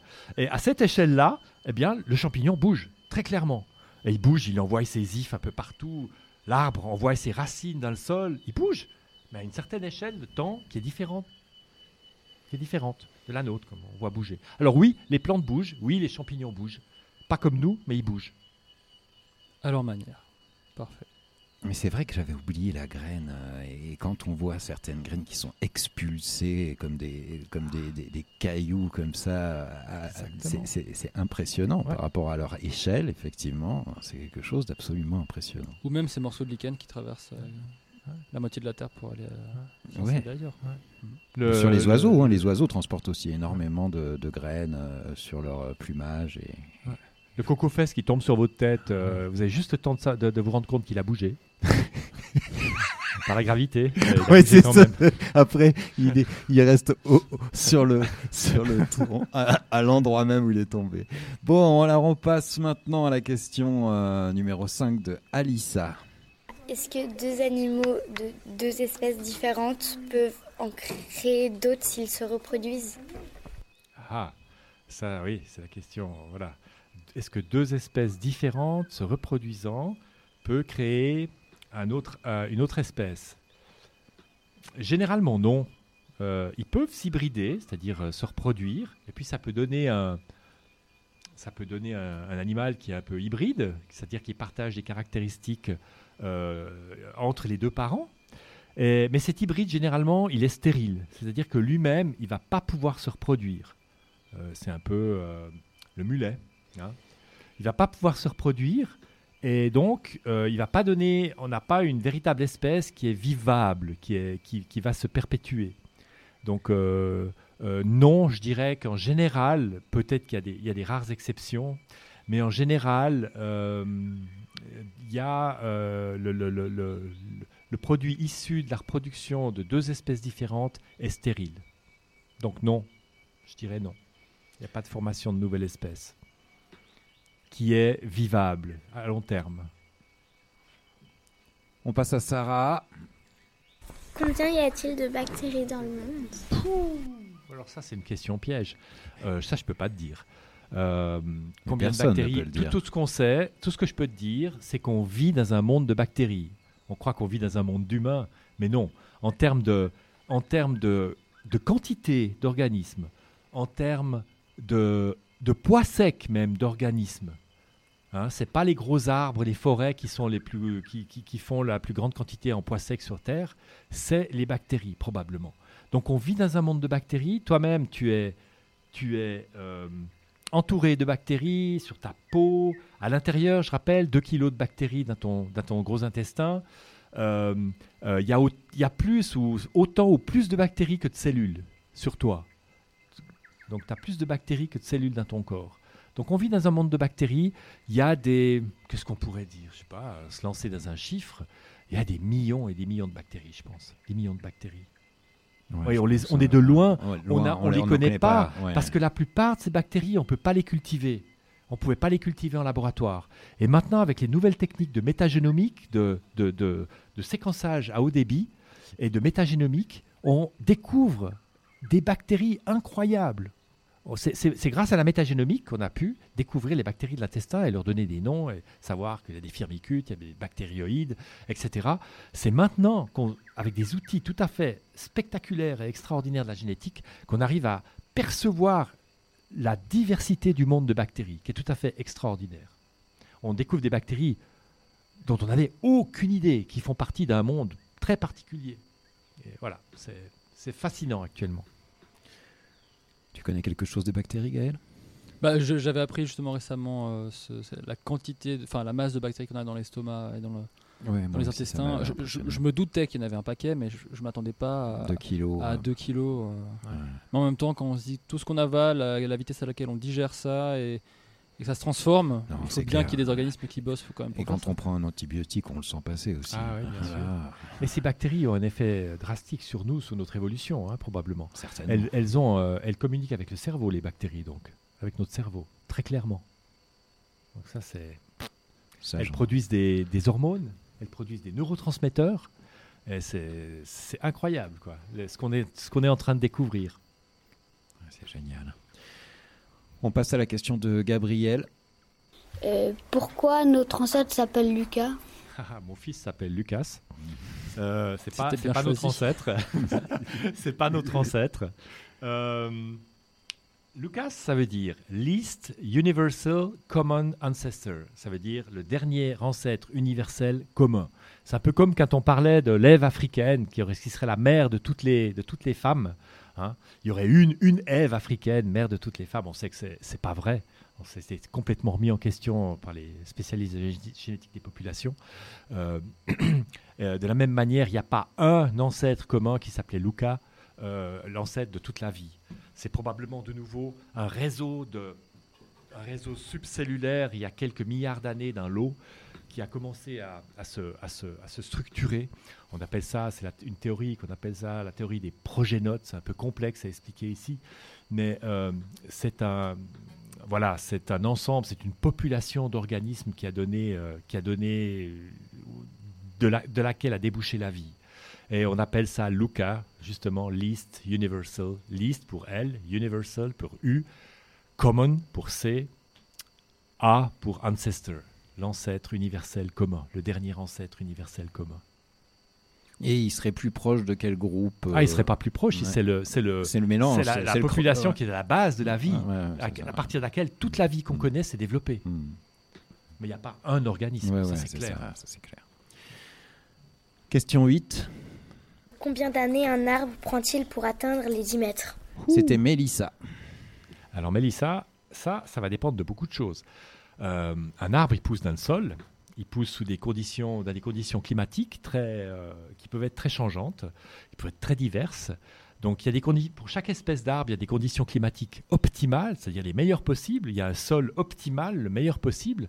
Alors ça va dépendre de ces conditions. Un arbre qui est dans des conditions optimales, il va pousser plus vite. Un arbre qui est dans des mauvaises conditions, dans un pot, euh, si tu lui donnes pas d'eau, comme la question là qu'on a entendue avant, ben, il va mal pousser, il va pousser très lentement. Donc déjà un, la croissance va dépendre des conditions. Maintenant, euh, à part ça, euh, chaque espèce d'arbre a génétiquement possibilité de croître à une vitesse plus ou moins grande. Euh, euh, Il y, a des arbres qui croissent lentement et des arbres qui croissent. Donc, toutes conditions égales, hein, optimales. Il y a des arbres qui croissent lentement, des arbres qui croissent moyennement vite, puis des arbres qui croissent très vite. Alors, on pense que les arbres qui croissent lentement, par exemple, l'olivier est un arbre qui croît assez lentement, eh ben, c'est jusqu'à 20 cm par an, à peu près. Euh, donc, en 10 ans, il peut avoir fait entre 20 et 30 mètres on dira, d'accord? Un arbre à croissance rapide. Alors, un arbre à croissance rapide, chez nous, c'est les, eucalyptus, par exemple. hein. On met des eucalyptus partout maintenant parce qu'ils poussent vite, puis on peut, les, on peut les exploiter plus rapidement, on peut gagner plus d'argent. Donc, euh, voilà, on, pousse- on plante beaucoup d'eucalyptus, notamment dans les pays euh, tropicaux. hein. Quand on va au Brésil, on voit partout des eucalyptus, c'est une catastrophe. Les eucalyptus qui remplacent la forêt tropicale. En Éthiopie aussi. En Éthiopie partout, aussi, partout, partout. Ces arbres en Californie, on en voit partout aussi. Ça- Pas chez nous, ça heureusement. assèche le sol aussi, hein, parce qu'il faut quand même trouver de l'eau, Voilà, hein. évidemment. Euh, Leur croissance a dû un prix. hein. Et donc, eux, ils peuvent pousser, je sais pas, jusqu'à 60 cm par an, peut-être. Alors, en 10 ans, bah, euh, par, par mois, pardon. Ouais, par mois. Non, Donc, par en un an, ils atteignent 60 cm par mois Par an. Ah ouais, par an, par an. Ah, ouais, par ouais, an. ouais. En Bah 10 ouais. ans, oh, ils peuvent faire. 6-7 mètres. Ouais. Mais il y a, il y a comment s'appelle ce végétal là qui pousse entre les interstices de béton, euh, qui fait des feuilles immenses euh, en ville, euh, qu'on retrouve assez fréquemment et qui a une Qui tendance... pousse dans les fissures, Ouais, euh, qui a une ouais, tendance à à, pousser. Un arbre Ouais, ouais, un arbre qui a une Oui, tendance à. C'est un arbre à feuilles euh, composées, là. Ouais, et qui fait pas des, des, des, des, des fleurs violettes, il me semble. Euh, Non? Ah non, ça c'est le, euh, ça c'est le l'arbre au papillon. Ah non, le boudléa, qui le boudléa. boudléa. ah, non, non, non, c'était pas celui-là. Non, moi je parlais de celui qui part avec des feuilles comme ça. Mais, mais je me souviens toujours en, en botanique, il y avait toujours, quand j'allais à, à Champé, il y avait cette grande berce du Caucase. Ah oui, mais ça, qui était là. Il faut savoir que cette grande berce du Caucase a fini par se disséminer un peu partout. Et, et qu'en l'occurrence, si vous la touchez, vous aurez des grosses plaques rouges partout sur le corps. Mais c'est euh, une de ces plantes qui est une composée. Ça veut dire euh, une plante qui ressemble à. C'est pas une composée. Non, c'est pas une composée. C'est la famille des carottes, c'est une apiacée. C'est une apiacée, ouais. Alors, cette plante, elle, est- elle a une ombelle, je dirais, elle a des fleurs. Elle est euh, magnifique. Voilà. Et, et- et en l'occurrence, elle arrive à plusieurs mètres de hauteur à une vitesse absolument, Absolument. incroyable. C'est ce qu'on appelle un néophyte. C'est une plante qui, est, qui envahit euh, les zones plutôt humides Et euh, c'est en fait les, les botanistes, hein, c'est en fait les jardins botaniques qui ont, qui ont contribué à sa dispersion comme ça, parce que c'est une plante qui a été au 19e siècle prisée par les, les grands jardins botaniques, par les cours, euh, parce qu'elle est splendide et tout ça, Ah ouais, extraordinaire. elle est c'est des. Genevois qui l'ont découverte et qui l'ont nommée hein, à plein palais, ils l'ont fait pousser à plein palais. Et euh, c'est, il y a une plante de chez nous qui est, qui est toute proche, c'est la, c'est la pâte d'ours. Hein, elle se ressemble beaucoup à la berce du Caucase, mais elle est, elle plus petite. Hmm. Et donc cette berce du Caucase, d'ailleurs, il y a le- Genesis qui a fait une chanson, euh, qui a fait une chanson, un morceau totalement dédié à la berce du Caucase, en disant attention, attention, la berce du Caucase vous envahit en Angleterre. Oui, absolument. Ah ouais. oui. J'ai plus le, j'ai plus le nom, le nom, le nom anglais euh, du morceau, mais je me rappelle, il y a un morceau de Genesis destiné à, à avertir les gens de la, de la malfaisance de cette plante. euh, qui est splendide. Alors quand on la touche, on n'a rien du tout. Puis après, tu exposes ta peau au soleil et c'est là que les ennuis Ah, commencent. c'est vrai, Ouais. c'est Donc ça. c'est vicieux parce Ouais, que c'est- c'est ça. tu sens rien au moment où tu la touches, mais Mm. après tu peux avoir des brûlures très graves euh, Mm. par le soleil. C'est clair. Donc c'est c'est une plante dangereuse. D'ailleurs, on l'a éliminée du jardin botanique, elle n'y est plus. Oui, et c'est ces plantes qui se trouvent effectivement dans des milieux humides qui ressemblent un petit peu à ces milieux tropicaux, là, enfin de chez nous. hein, voilà. Euh, avec des grandes feuilles. Alors on passe à la question 8 de Mélissa. Euh, ah non, non, c'était celle de déjà Lucas, Mélissa, non, celle de Lucas. Est-ce que le dodo a été réanimé? Réanimé, ça veut dire, euh, je pense, euh, tu veux dire, euh, il, a, Ramené, été- il a pu être ramené à la vie. à la vie, ouais. Euh, pardon, vous savez que le dodo a disparu, il était sur l'île Maurice principalement, il a disparu parce que les, les bateaux s'arrêtaient sur l'île euh, au 19e siècle, 19e, 18e siècle, les bateaux s'arrêtaient sur l'île et puis trouvaient ces volatiles qui avaient aucun ennemi, euh, euh, aucun ennemi comme les mammifères ou quoi que ce soit qui les bouffaient. Et euh, ben, ils étaient pas. ils, partaient pas, quoi. Ils fuyaient pas l'homme et les hommes les capturaient puis les mangeaient. C'était une, source de nourriture extraordinaire pour les marins qui faisaient halte à, l'île Maurice. Donc le dodo a complètement disparu et il nous reste des squelettes. Et je pense qu'on pourrait avoir de l'ADN du dodo. Et comme je l'ai dit avant, pour les dinosaures, il faudrait pouvoir avoir un animal euh, assez proche du dodo qui vit encore. Un oiseau quelconque, euh, probablement. Je ne sais pas quel est l'oiseau le plus proche du dodo. Et euh, peut-être qu'on arriverait à faire quelque chose, mais je doute, c'est utopique. Non, je pense pas qu'on pourrait réanimer le dodo, faire revivre le dodo. Je pense pas. Non, actuellement pas. On n'a pas les moyens actuellement.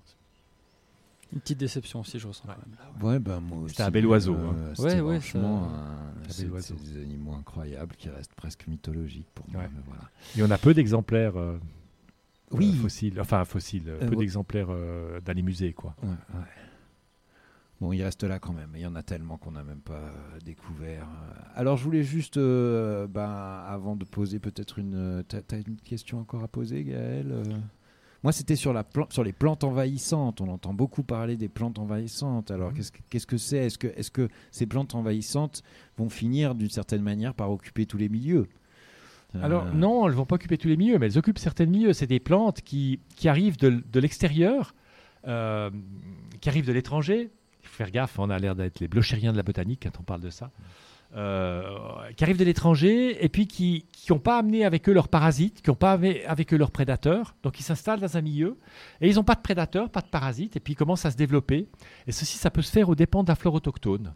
Donc il y a un bouleversement actuellement total de la flore. Notre flore est en train de changer. Elle change non seulement à cause des voyages, hein, de plus en plus bah, fréquents, on connaît hein, la, la fréquence des voyages et des échanges commerciaux, d'accord? C'est pas seulement les plantes, c'est aussi Non, les non, oiseaux, c'est euh, les- c'est aussi les insectes hein, qui, qui sont, qui voyagent.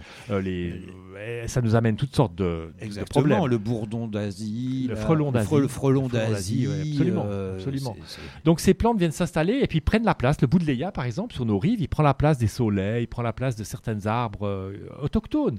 Alors voilà, la flore est en train de changer. On- on- C'est difficile de faire. euh, de faire quelque chose. Euh, la- euh, vous avez le, le, le du Cap. Si vous voyagez, si vous allez sur l'autoroute sur la berme centrale, vous avez ces fleurs jaunes partout. C'est le Seine-Son du Cap qui est venu du Cap, qui est arrivé en France et puis qui s'est étendu le long de la vallée du Rhône et qui a, qui a, qui pratiquement toutes les bermes d'autoroute. Et c'est un envahisseur dans les gravières. on voit que le Seine-Son du, du Cap. Alors certaines sont toxiques, certaines sont vraiment éliminent la flore autochtone. Maintenant, ça fait partie aussi de la biodiversité. C'est clair que ça fait partie de la biodiversité. Mais est-ce qu'on veut une biodiversité faite de, de, de- de- de- d'envahissantes Moi, je ne sais pas. Moi, je pense pas. Non, moi, je trouve qu'il faut, il faut contrôler ça. Mais maintenant, la flore est en train de changer et je pense qu'on n'y pourra rien du tout. Le changement climatique est en train de faire changer la flore drastiquement. On a maintenant des, des palmiers qui envahissent le Tessin. Le Trachycarpus, il envahit le Tessin. Regardez au jardin botanique chez nous, on a partout des petits plants de Trachycarpus dans le jardin botanique. C'est c'est les, palmiers qu'on voit dehors comme ça. Il y a une recherche d'ailleurs qui se fait actuellement, un master à- au jardin botanique, euh, parce qu'on a au jardin botanique, on a un lien avec l'université. On enseigne la botanique, on enseigne la, la, mycologie, et puis en contrepartie, on a des étudiants qui viennent euh, faire des thèses. On a deux thèses mm, par l'université, et on a des étudiants master. On, a, c'est très important ça, hein, d'a- d'avoir les jeunes qui viennent au, jardin botanique. Et euh, actuellement, on a, euh, on a trois étudiants master en cryptogamie, c'est-à-dire en lichenologie et en bryologie. C'est, euh, assez, euh, c'est assez stimulant. C'est très important pour nous d'avoir ce contact. Et donc, on a un master maintenant qui travaille sur le trachycarpus et sur la- l'aspect génétique de l'invasion par les trachycarpus.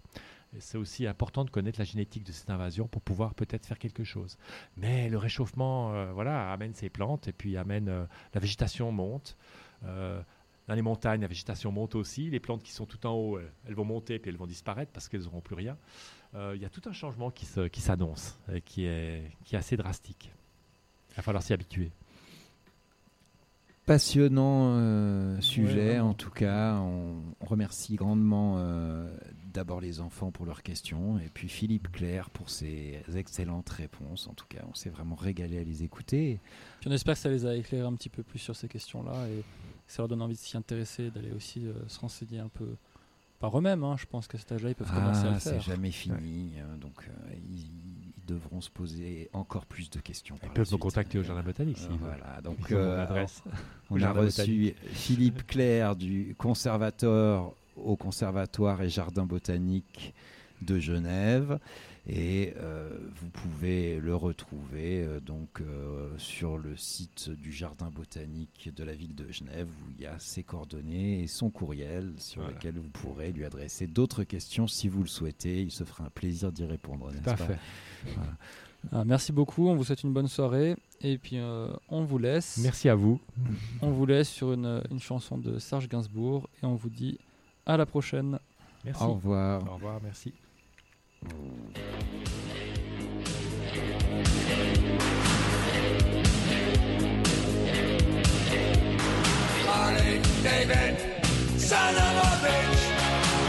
Eh, dis donc, David, fils de pute.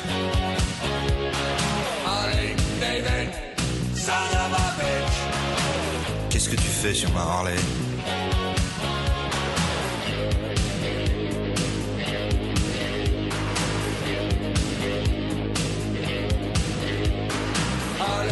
David, son of a bitch. Si tu veux pas que je te bute, Allez, David, son of a bitch. il faudrait me la rendre, eh, vite fait.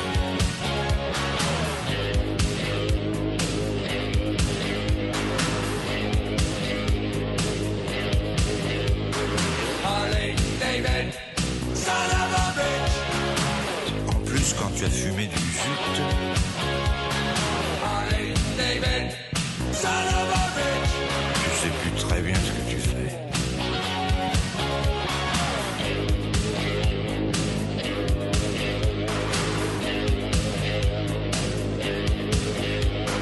Allez, David, son of a bitch.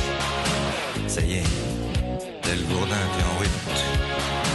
Allez, David, son of a bitch. Ces vibrations de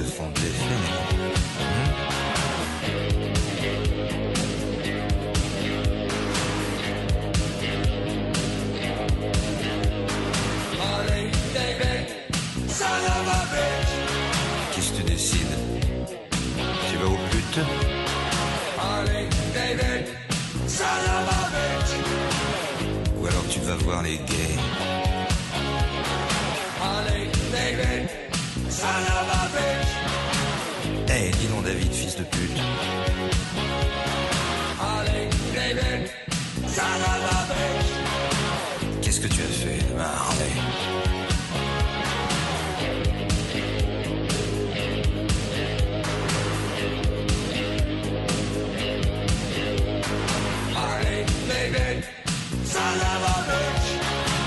Tu aurais dû prévenir ta chute. Allez, David,